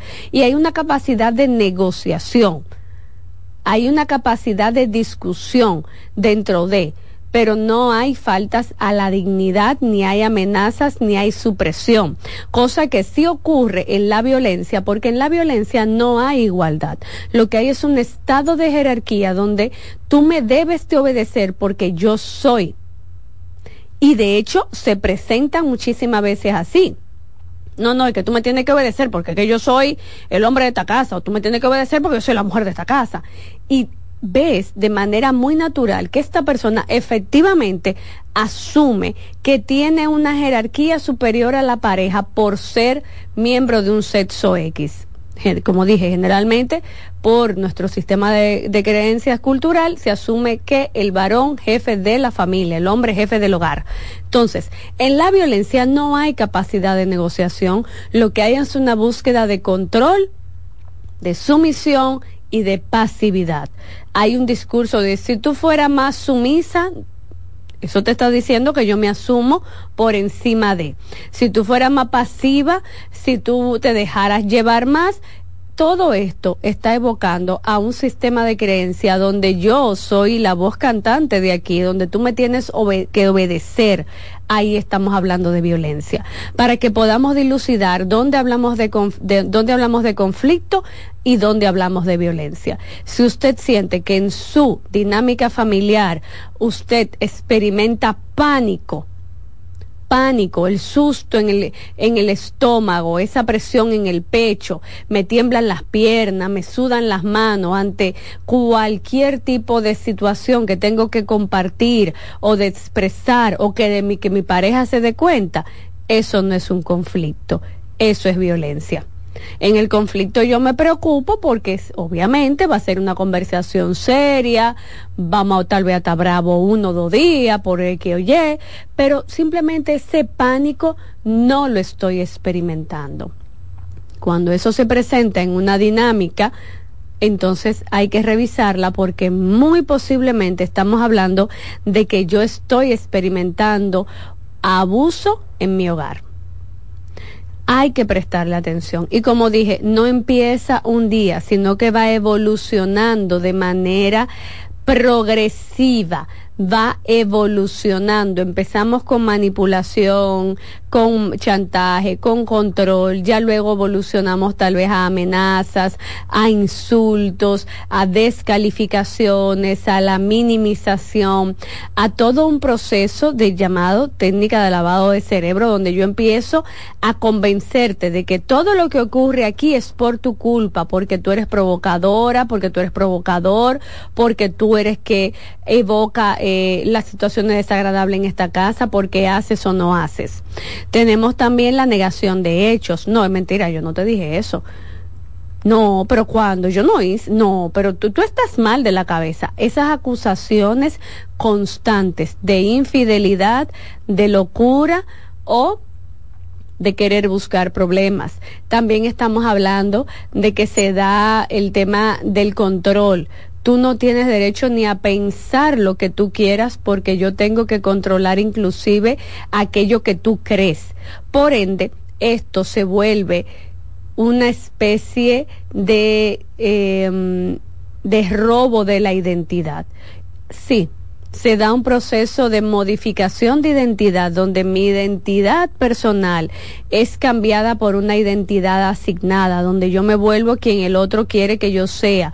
Y aún esto no garantiza el que no habrán explosiones el que no habrán detonaciones violentas, donde habrá una gran discusión, donde mi vida posiblemente en algún momento puede estar en riesgo y que sigue en riesgo a lo largo del, del, vínculo porque la violencia se sigue manifestando a lo largo del tiempo, pero es mi vida emocional lo que me más va a sufrir. Cuando hay un episodio de tipo físico, pues por supuesto que mi, mi cuerpo va a recibir todo el impacto de lo que pudiera ser pues una golpiza en ese momento determinado. Cuando estoy explicando todo esto es para que podamos visibilizar que muchas relaciones están viviendo violencia y que al día de hoy ni siquiera lo están registrando, ni siquiera tal vez se están dando cuenta, porque como no hay violencia física, bueno, pues yo entiendo que esto no es maltrato, yo entiendo que esto no es violencia, yo entiendo que de repente este malestar que yo estoy experimentando no es necesariamente abuso, sino tal vez que yo estoy loca o yo estoy loco. No Si revisas bien, no, porque tu cuerpo te está diciendo que algo no anda bien, que tú estás experimentando una situación muy lacerante para ti, muy eh, amenazante para tu estructura psicológica y tu cuerpo a través de un sinnúmero de condiciones físicas como cefaleas, es decir, dolores de cabeza, desórdenes gastrointestinales, problemas cardíacos, inclusive tipos de enfermedades de la piel que aquí hemos visto en otro momento, se empiezan a desarrollar por los altos niveles de ansiedad que esa persona está experimentando, llegando a debutar con ataques de pánico y una de las consecuencias del tema de vivir en un sistema abusivo es el trastorno de estrés post-trauma. Es decir, que la violencia no es tan simple como un concho o un conchito que se va a dar dentro de una casa. Cuando hablamos de violencia estamos hablando de toda una interacción que se va a ir dando, que va en detrimento de todos los miembros de ese hogar, porque va en detrimento de la persona agresora, de la persona víctima, pero también de los hijos y de las hijas, porque al ser testigos se convierten también en víctimas de violencia, porque todo lo que pasa a su alrededor lo registran, no saben cómo se llama, pero saben que las cosas no están bien y van experimentando pánico y eso pues los va haciendo entrando en un cuadro también ansioso con consecuencias como una baja escolaridad, es decir, deserción escolar, poco rendimiento escolar, ansiedad, conductas regresivas, como el hecho de que de repente si son pequeños y ya habían controlado los esfínteres en la noche, ya no se hacían pipí en la cama, ahora se hacen pipí en la cama, ahora manejan una ansiedad angustiosa con la madre y padre y quieren estar pegados de él o de ella constantemente, aprenden a responder de manera violenta ante eventos externos, por ejemplo, un amiguito me miró mal y ya yo le brinco, y van viendo todo cambio que pasa en su vida y no le encuentran sentido. Bueno, muchas veces el sentido es que están viviendo violencia en casa. Ojo con esto, muchas son las consecuencias que se empiezan a presentar dentro de las relaciones de abuso que no solemos identificar o asociar a pero es importante que la veamos porque nuestro cuerpo lleva la cuenta y nuestro cuerpo nos va a dar señales de que algo no está bien y de que algo nos está aconteciendo. Inclusive, hay parejas que, volviendo al tema de la familia política, hay parejas que muchas veces no tienen entre ellos un vínculo necesariamente maltratante pero este padre o madre, esta familia política, como son invasores, son agresores, se meten en la relación y agreden tanto a su hijo, a su hija, como a la pareja del mismo. Y obviamente entonces tenemos ahí a una familia política agrediendo a todo un sistema familiar que también todos los miembros de esa familia lo van a resentir y van a experimentar consecuencias. La violencia intrafamiliar es más abarcativa de lo que solemos ver. No solamente se presenta hacia la pareja o hacia los hijos, sino que va a llevar todo un conjunto de dinámicas intrafamiliar, es decir, dentro de esa familia nuclear, como las que se pueden presentar, que he mencionado anteriormente, como es el hecho de que los suegros o las suegras que pueden ser perfectamente una figura de una tía o de un tío, porque a veces tenemos figuras de tíos y tías que actúan desde esa figura materna y paterna que se convierten en suegras y suegros y van a ejercer este tipo de malos tratos en contra de esa nueva familia que están haciendo. Vamos entonces, señores, a una pausa. En breve continuamos. Esto es Consultando con Ana Simón.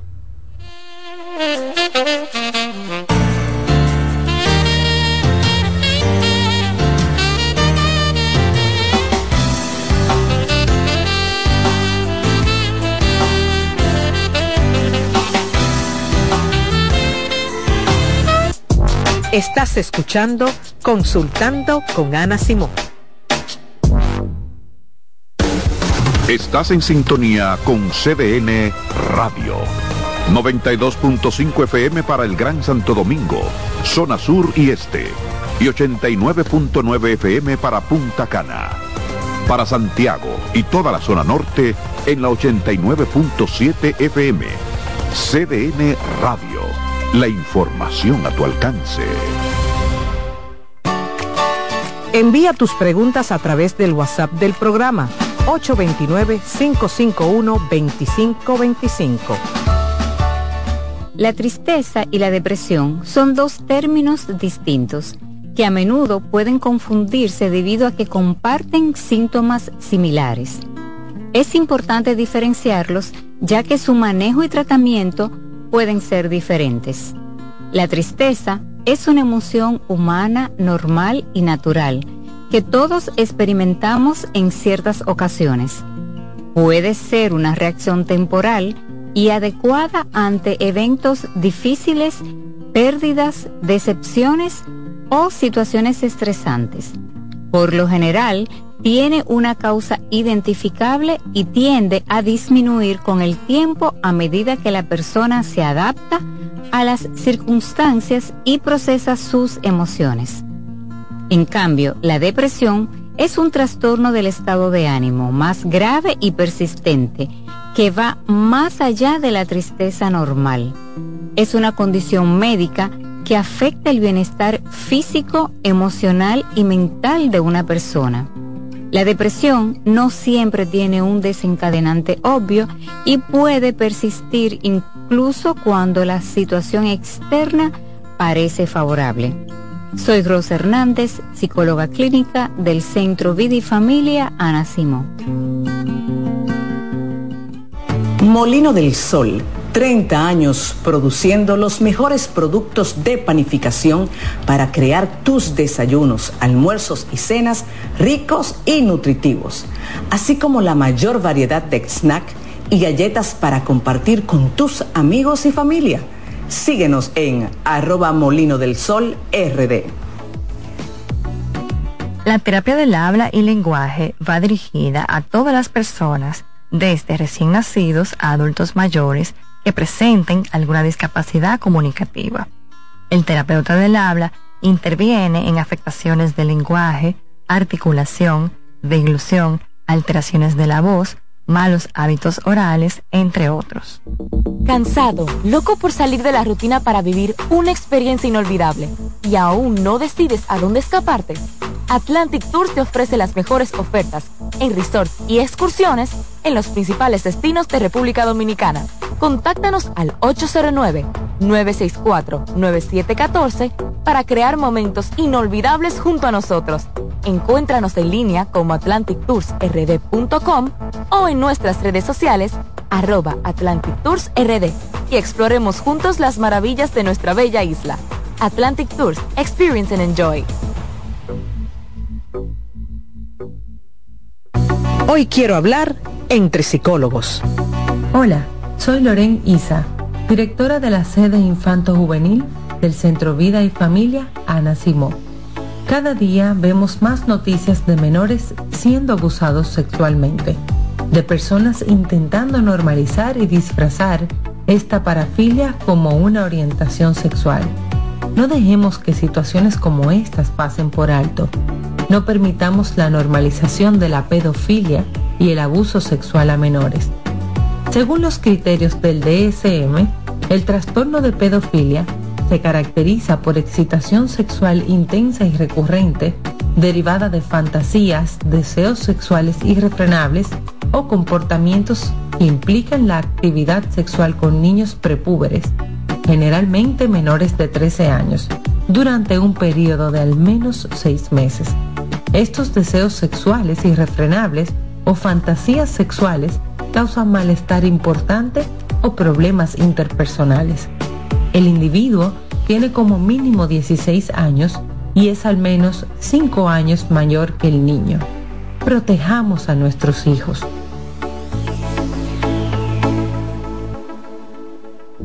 Cansado, loco por salir de la rutina para vivir una experiencia inolvidable y aún no decides a dónde escaparte. Atlantic Tours te ofrece las mejores ofertas en resorts y excursiones en los principales destinos de República Dominicana. Contáctanos al 809-964-9714 para crear momentos inolvidables junto a nosotros. Encuéntranos en línea como atlantictoursrd.com o en nuestras redes sociales arroba Atlantic Tours RD y exploremos juntos las maravillas de nuestra bella isla.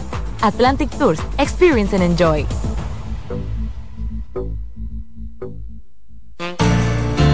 La salud mental es un estado mental caracterizado por el bienestar emocional, un buen ajuste del comportamiento, la libertad relativa de la ansiedad y la capacidad de establecer relaciones constructivas y hacer frente a las demandas y tensiones ordinarias de la vida.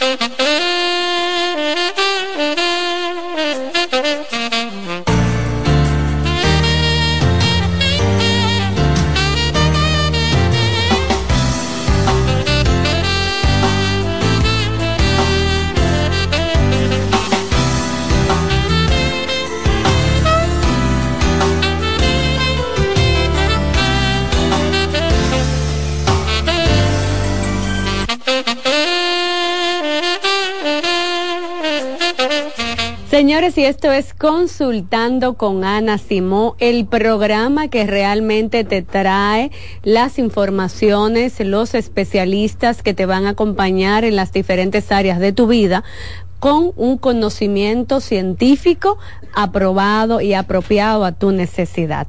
Y vamos a continuar hablando ahora un poco de las técnicas para afrontar las situaciones de abuso dentro de una interacción familiar. Es importantísimo primero la identificación del tipo de maltrato que estés viviendo. ¿Por qué? Porque esto va a permitir que tú puedas elaborar un plan estratégico de afrontamiento. Una vez que por ejemplo, en el noviazgo, empieces a identificar estos patrones abusivos que le llamamos banderas rojas, pon límite. No, un momento. Con, y tu límite tiene que ir en congruencia con tu voz y cuerpo. ¿A qué me estoy refiriendo? Si vas a poner límites, tienes que mirar a la persona a la cara y con voz firme, no gritando, un momento, no te permito que me insultes no lo voy a aceptar. Refiérete a mí con respeto para yo responderte. Y retiras. Y este discurso tiene que ser continuo, pero si tú le dices, no me digas así, no haga eso, y le respondes a lo que sea que te estén preguntando, ese no no sirvió para nada, para absolutamente nada. Cuando haya un tema de invalidación, nómbralo. Un momento, no permito que me invalides. Tu capacidad y la mía son diferentes. Aprende a respetar mis decisiones, mis capacidades y mi ejercicio de aquello que estés haciendo, si es laboral o si es doméstico. En el caso de las amenazas, ojo con esto, es importante marcar distancia. Sí, empiezas a visibilizar ese periodo de tensión en tu pareja, un momento. Mira, no podemos seguir discutiendo sobre eso, no voy a tolerarlo y retírate. Si tienes que retirarte del espacio físico, hazlo y nombra la razón por la que te estás retirando. Me voy porque entiendo que no estás en capacidad de seguir hablando sobre este tema. Cuando estés calmada, calmado, conversamos sobre eso. Esto estamos hablando de las etapas iniciales de un tema de una relación de abuso. Ya lamentablemente cuando está instaurado los niveles crónicos, tienes necesariamente que hacerte acompañar de un profesional de la conducta que esté especializado en temas de violencia para evaluar los niveles de riesgo que estés viviendo. Porque muchas veces se tienen que elaborar planes de salir de la relación si esto es lo que conviene para tu vida, evidentemente el profesional no te va a decir quédate o vete. porque eso no es ético, pero te va a acompañar a visibilizar cuál es la opción más saludable para ti y para tus hijos sobre todo en parejas jóvenes y en pareja joven, es decir, pareja que están iniciando, importante marcar límites desde el principio para evitar situaciones crónicas más adelante con los suegros, con las suegras, con la misma pareja, con los hijos, hacia todo el mundo importante empezar a decir, esto no me agrada, esto no lo permito, esto no me gusta, vamos a hacer esto diferente, vamos a establecer estos patrones diferentes. Este es el primer, vamos a decir que la primera medida. Una medida que se va a presentar es el hecho también de buscar redes de apoyo, donde mi familia, si es una familia cuidadora, protectora, sepan lo que está ocurriendo no necesariamente para que me digan qué hacer, sino para que me acompañen en lo que yo decido hacer. Si decido quedarme, mi familia, que es un ente protector, va a estar ahí para estar pendiente de mí y recibirme por si cualquier elemento llegara a pasar. O eh, si decido dejarle, también estarán ahí para darme albergue, acompañamiento y sostén en lo que puedo tal vez inclusive valerme por mí misma o por mí mismo. Estos son solamente algunos de los elementos. Inclusive llega a darse un tema de acompañamiento legal cuando esto es requerido. Y vuelvo y repito, si vas a buscar un acompañamiento legal, sea porque haces una denuncia ante la fiscalía del distrito, ante la fiscalía correspondiente o decides divorciarte, tiene que ser una persona un abogado que tenga conocimiento y sensibilidad sobre el tema de la violencia. Porque esto es importante? Porque muchas veces un abogado o abogada que no esté formado en el tema puede ser revictimizante. Ah, pero es que imagínese, usted salió de ahí, pero no debió, para que usted se lo buscó y trata de mediar en una situación que no es para mediar, sino para defender. Por eso es importante que si vives violencia te hagas acompañar de profesionales que saben y conocen sobre estos temas. Si es para abordar a tus hijos a sí mismo, un psicoterapeuta que esté formado en violencia. Si es un abogado, un abogado que tenga sensibilidad y formación en violencia. Si es un médica o médico, una persona que esté sensibilizado con los temas eh, de violencia.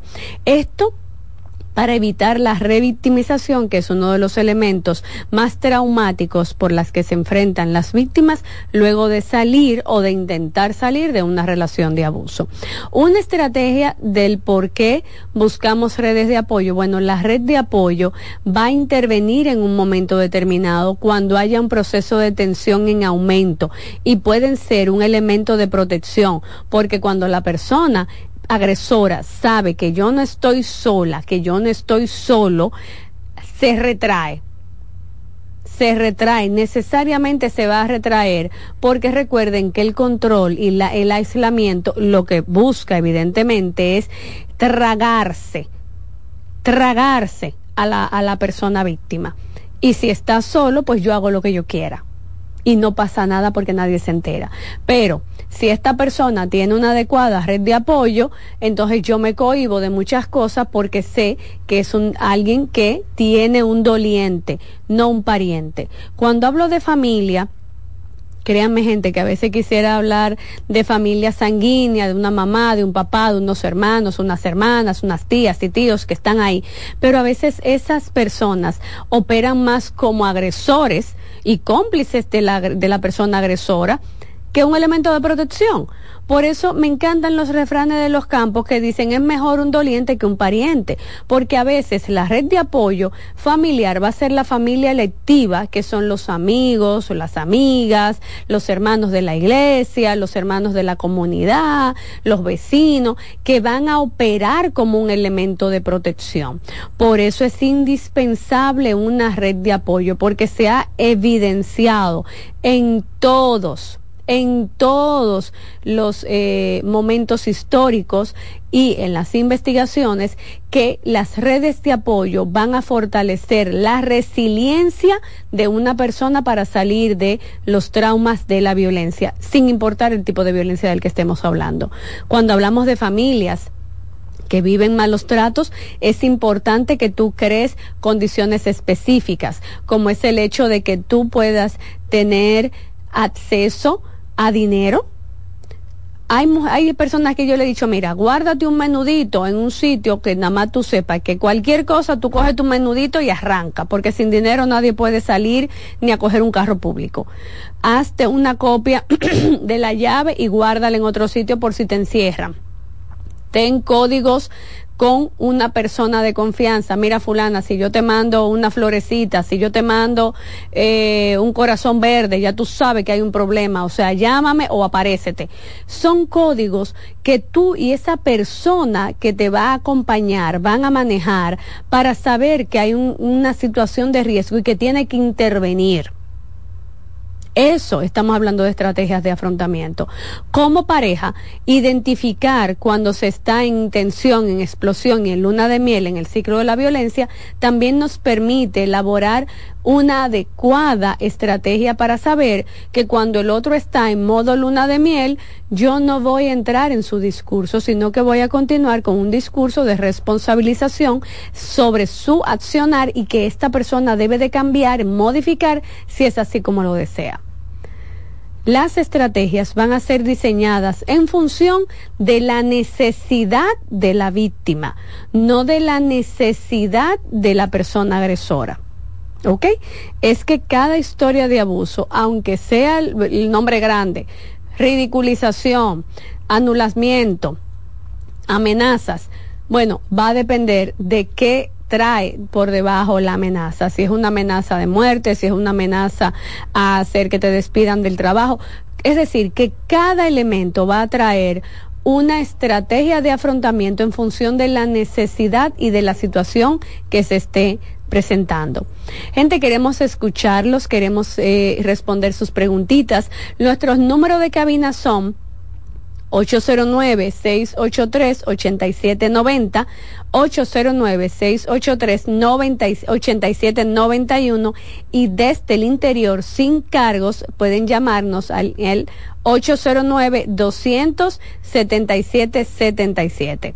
Repito, 809 683-8790, 809-683-8791 y desde el interior, sin cargos, 809-277-77. Estamos aquí para responder todas sus inquietudes o simplemente escuchar algún tipo de opinión o comentario que ustedes tengan. Continuando pues hablando un poquito del tema, en lo que llegan las llamadas. Ah, bueno, tenemos aquí una llamadita. Ah, se cayó, se cayó la llamadita. se cayó la, la llamada. Por favor, vuélvanse a comunicar al 809-683-8790 y 809-683-8791. Estamos aquí para responderle. Como hacía mención, las estrategias de afrontamiento van a ir mucho en cuidado de la víctima. Y algunas veces dirán, bueno, pero ¿y qué hacemos para cuidar a la persona agresora? Bueno, cuando la persona agresora reconoce que está ejerciendo violencia, el plan ah, terapéutico va a modificarse en esta identificación de sus elementos maltratantes y del patrón de pensamiento que así los motiva. Y será un tipo de estrategia terapéutica de confrontación, confrontación asertiva evidentemente, de responsabilización y de conciencia de responsabilización. Trabajar con personas agresoras muchas veces puede ser complicado porque es desvestirse, es como quitarse la piel, es como que de repente yo me quito la piel porque por años, por milenios, esto es lo que he creído y modificarlo va a costar. No es imposible, pero cuesta mucho. Claro, depende, depende muchísimo, depende de lo que esta persona pueda identificar y asuma de manera responsable para la modificación salir de una relación violenta no es sencilla, recuperarse, recuperarse de una relación violenta no es tan simple, va a costar mucho tiempo.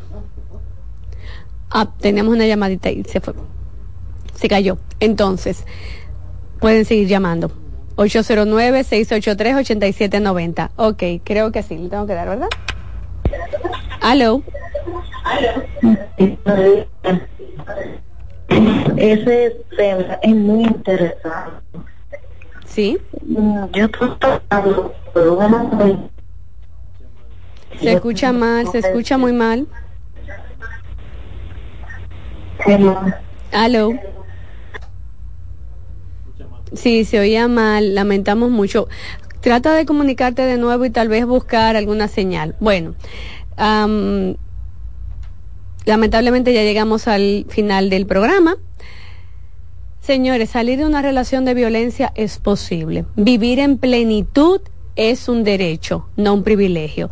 Mi sugerencia siempre será que te hagas acompañar de los profesionales del Centro Vida y Familia Ana Simó, donde tenemos todo un personal de varios equipos, tanto infanto-juveniles, psiquiatras, familiares como terapeutas sexuales y de pareja, con una alta especialidad en acompañarte en todos tus eh, en todos tus procesos de salud mental. Estamos para servirte. Para hacer una cita con cualquiera de los especialistas, puedes llamar al 809-566-0948 y con gusto serás asistido y podrás tener los servicios de cualquiera de nosotros. Gente, se les quiere mucho, a cuidarse mucho y nos vemos mañana.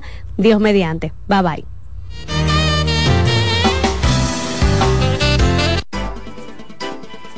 Consultando con Ana Simó por CDN. Escuchas CDN Radio, 92.5 Santo Domingo Sur y Este, 89.9 Punta Cana y 89.7 toda la región norte. Colmadero. Paco Fish premia tu colmado con televisores y bonos de 25 mil pesos. Comprando 12 unidades o más de Paco Fish, participas en sorteos mensuales, subiendo tu factura a www.ganaconpacofish.com. También ganas al instante exhibiendo Paco Fish en tu colmado al girar la ruleta con la visita del comprador sorpresa o en los mayoristas participantes. Colmadero. Paco Fish premia tu colmado. Loto Loteca tiene dos nuevos ganadores. Y esta vez reciben cada uno 24 millones 353 mil 388 pesos. Estos ganadores del Loto Loteca hicieron sus jugadas el lunes 26 de junio en el ensanche Ercilia Pepín, municipio San Francisco de Macorís. Y en Atodamas, provincia San Cristóbal. Loto Loteca, el juego cambió a tu favor. Dale pa' los rincones, donde te espera un gran sol, en la playa, en la montaña, belletas y tradición. Dale pa' los rincones, donde te espera un gran sol, un mopongo, peca, un frito y todo nuestro sabor. Dale pa' los rincones, hay que bella nuestra tierra. Dale pa' los rincones, su sabor y su palmera. Lleva lo mejor de ti y te llevarás lo mejor de tu país. República Dominicana, turismo en cada rincón. Los juegos de la NBA están en CDN Deportes. La 78 octava temporada regular de la NBA, que se extiende hasta abril del 2024, así como los playoffs, que comienzan el 20 de abril. Los puedes encontrar en CDN Deportes, la casa de la NBA. Mantente informado y consulta el estado de cuenta de tu fondo de pensiones a través de nuestra app AFP Crecer RD, disponible en Google Play y App Store. César Suárez Pisano se enorgullece en presentar por primera vez en el país Lucero y Mijares. Mijares y Lucero. Lucero y Mijares, dos de los más grandes, exitosos y populares artistas mexicanos en un espectáculo lleno de pasión, amor, desamor, con una energía explosiva y siempre amigos. Sábado 6 de abril, Sala Carlos Piantini del Teatro Nacional, 8.30 de la noche. Boletas a la venta ya. Huepa Tickets, Supermercados Nacional y Jumbo. Invita CDN. Salsa al más alto nivel. Por fin viene por primera vez Papo Luca y la Sonora Ponceña. Sábado 2 de marzo, Teatro La Fiesta del Hotel Jaragua. Compartiendo escenario con la Sonora Ponceña, Michelle El Bueno. tipo soy yo. Reserva con tiempo 849-399-7778. Boletas a la venta en Huepa Tickets, Supermercados Nacional y Jumbo. Un evento Valenzuela Producción. Invita CDN. CDN Radio tiene el espacio más transparente, plural y profesional de la Radio Nacional. Cada día, los comunicadores más informados analizan el acontecer nacional en La Expresión de la Tarde. Un equipo de periodistas comprometidos a informarte con verticalidad y veracidad. Porque en este país tan pequeño, en este país de Macondo, todo se sabe. La Expresión de la Tarde, de lunes a viernes de 3 a 5 de la tarde por CDN Radio.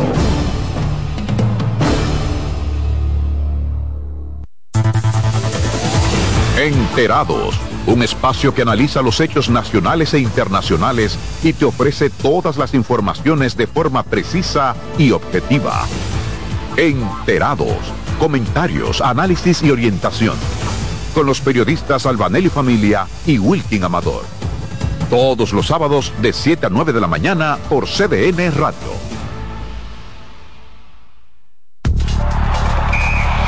Actualízate en CDN Radio. La selección femenina de la República Dominicana cayó frente a Estados Unidos cinco goles por cero en su debut en Copa Oro. Este encuentro, que fue celebrado en Los Ángeles, fue el primero en la historia de cualquier selección de mayores en una Copa Oro. El próximo compromiso de la selección femenina de la República Dominicana será este viernes frente a México. Para más información visita nuestra página web cdndeportes.com.do en CDN Radio Deportiva Manuel Acevedo. Actualízate en CDN Radio. La información a tu alcance. Los tiempos cambian y así nuestro país ha cambiado hacia una movilidad sostenible utilizando autos eléctricos donde de la mano de Charles Sánchez en el programa Cero Emisión Radio estaremos compartiendo todas las informaciones interesantes con un nutrido grupo de actores del sector. Cero Emisión Radio. No se lo pierda cada sábado de 3 a 4 de la tarde por esta CDN Radio. La información a tu alcance. En CDN Radio, la hora 11 de la mañana. Presentamos Generación Deportiva por 92.5 FM y 89.7. CDN Radio.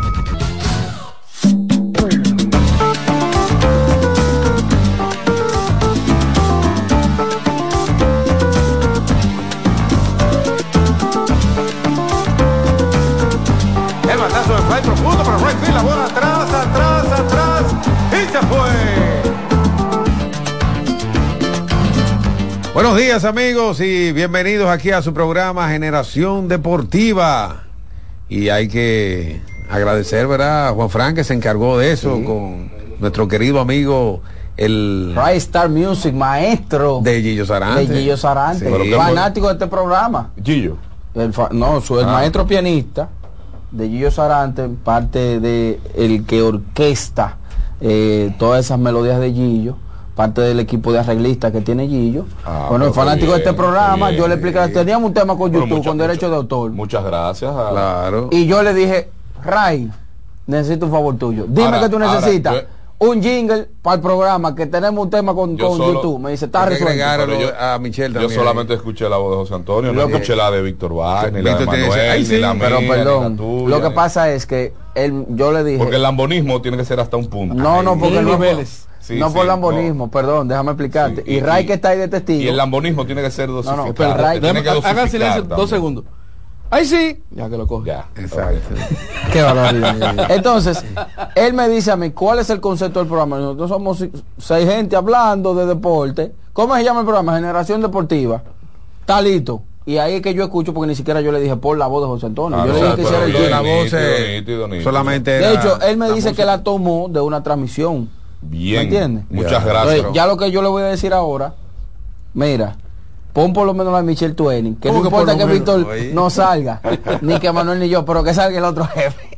Bueno, señores, eh, hoy hay que hablar de muchas Ay, cosas interesantes. Porque ay, ay, ay. Muchas Muchas cosas interesantes. Lo de Albert Pujols. Ajá. Esa es la noticia principal. Oye. Si Pujols va a aceptar ser dirigente de los Leones del Escogido. Y si la gente lo quiere, esa es otra, que tenemos que abrir las líneas más adelante. Sí, hay que poner el teléfono para escuchar a la gente que dice. Yo eso lo... Ustedes saben que aquí yo no lo podía decir, pero yo había escuchado y... Pero se habla, se habla de un staff de grandes ligas. Sí, no, ya o sea, solamente el manager, sino todas las personas que van a estar José alrededor, Vizcaíno. alrededor de, que de trabaja con los Dodgers de Los Ángeles y que es muy amigo de Albert Pujols. Fue torpedero de los Leones durante muchos años, sería uno de los coaches.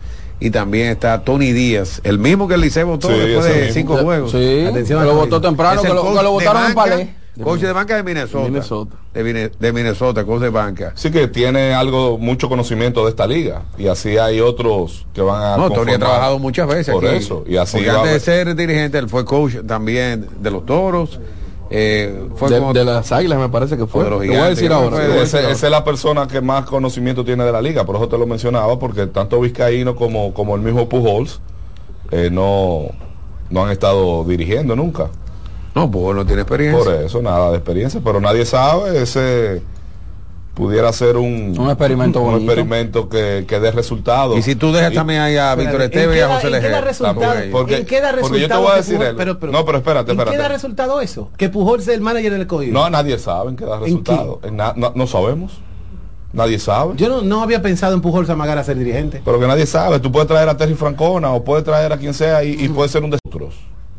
Que no importa el manager que tenga el equipo. Y por más conocimiento que tenga, por más experiencia que tenga, por más ganador que haya sido en otras ligas, por más background que venga de otro de grandes ligas y que fue buen pelotero, no, no ha enseñado la Liga Dominicana que nada de eso tiene que ver. Aquí viene cualquier manager y se arrancó con dos, tres victorias y diez derrotas, lo votan. Y es un desastre y un fracaso y no vuelve más. Y eso lo... Es verdad. Un, un- un claro ejemplo. Gilbert Gómez, vamos a decir que salió de la nada, de repente, ¡bum! fue campeón. El que Es- menos es verdad- es verdad que- tiene más chance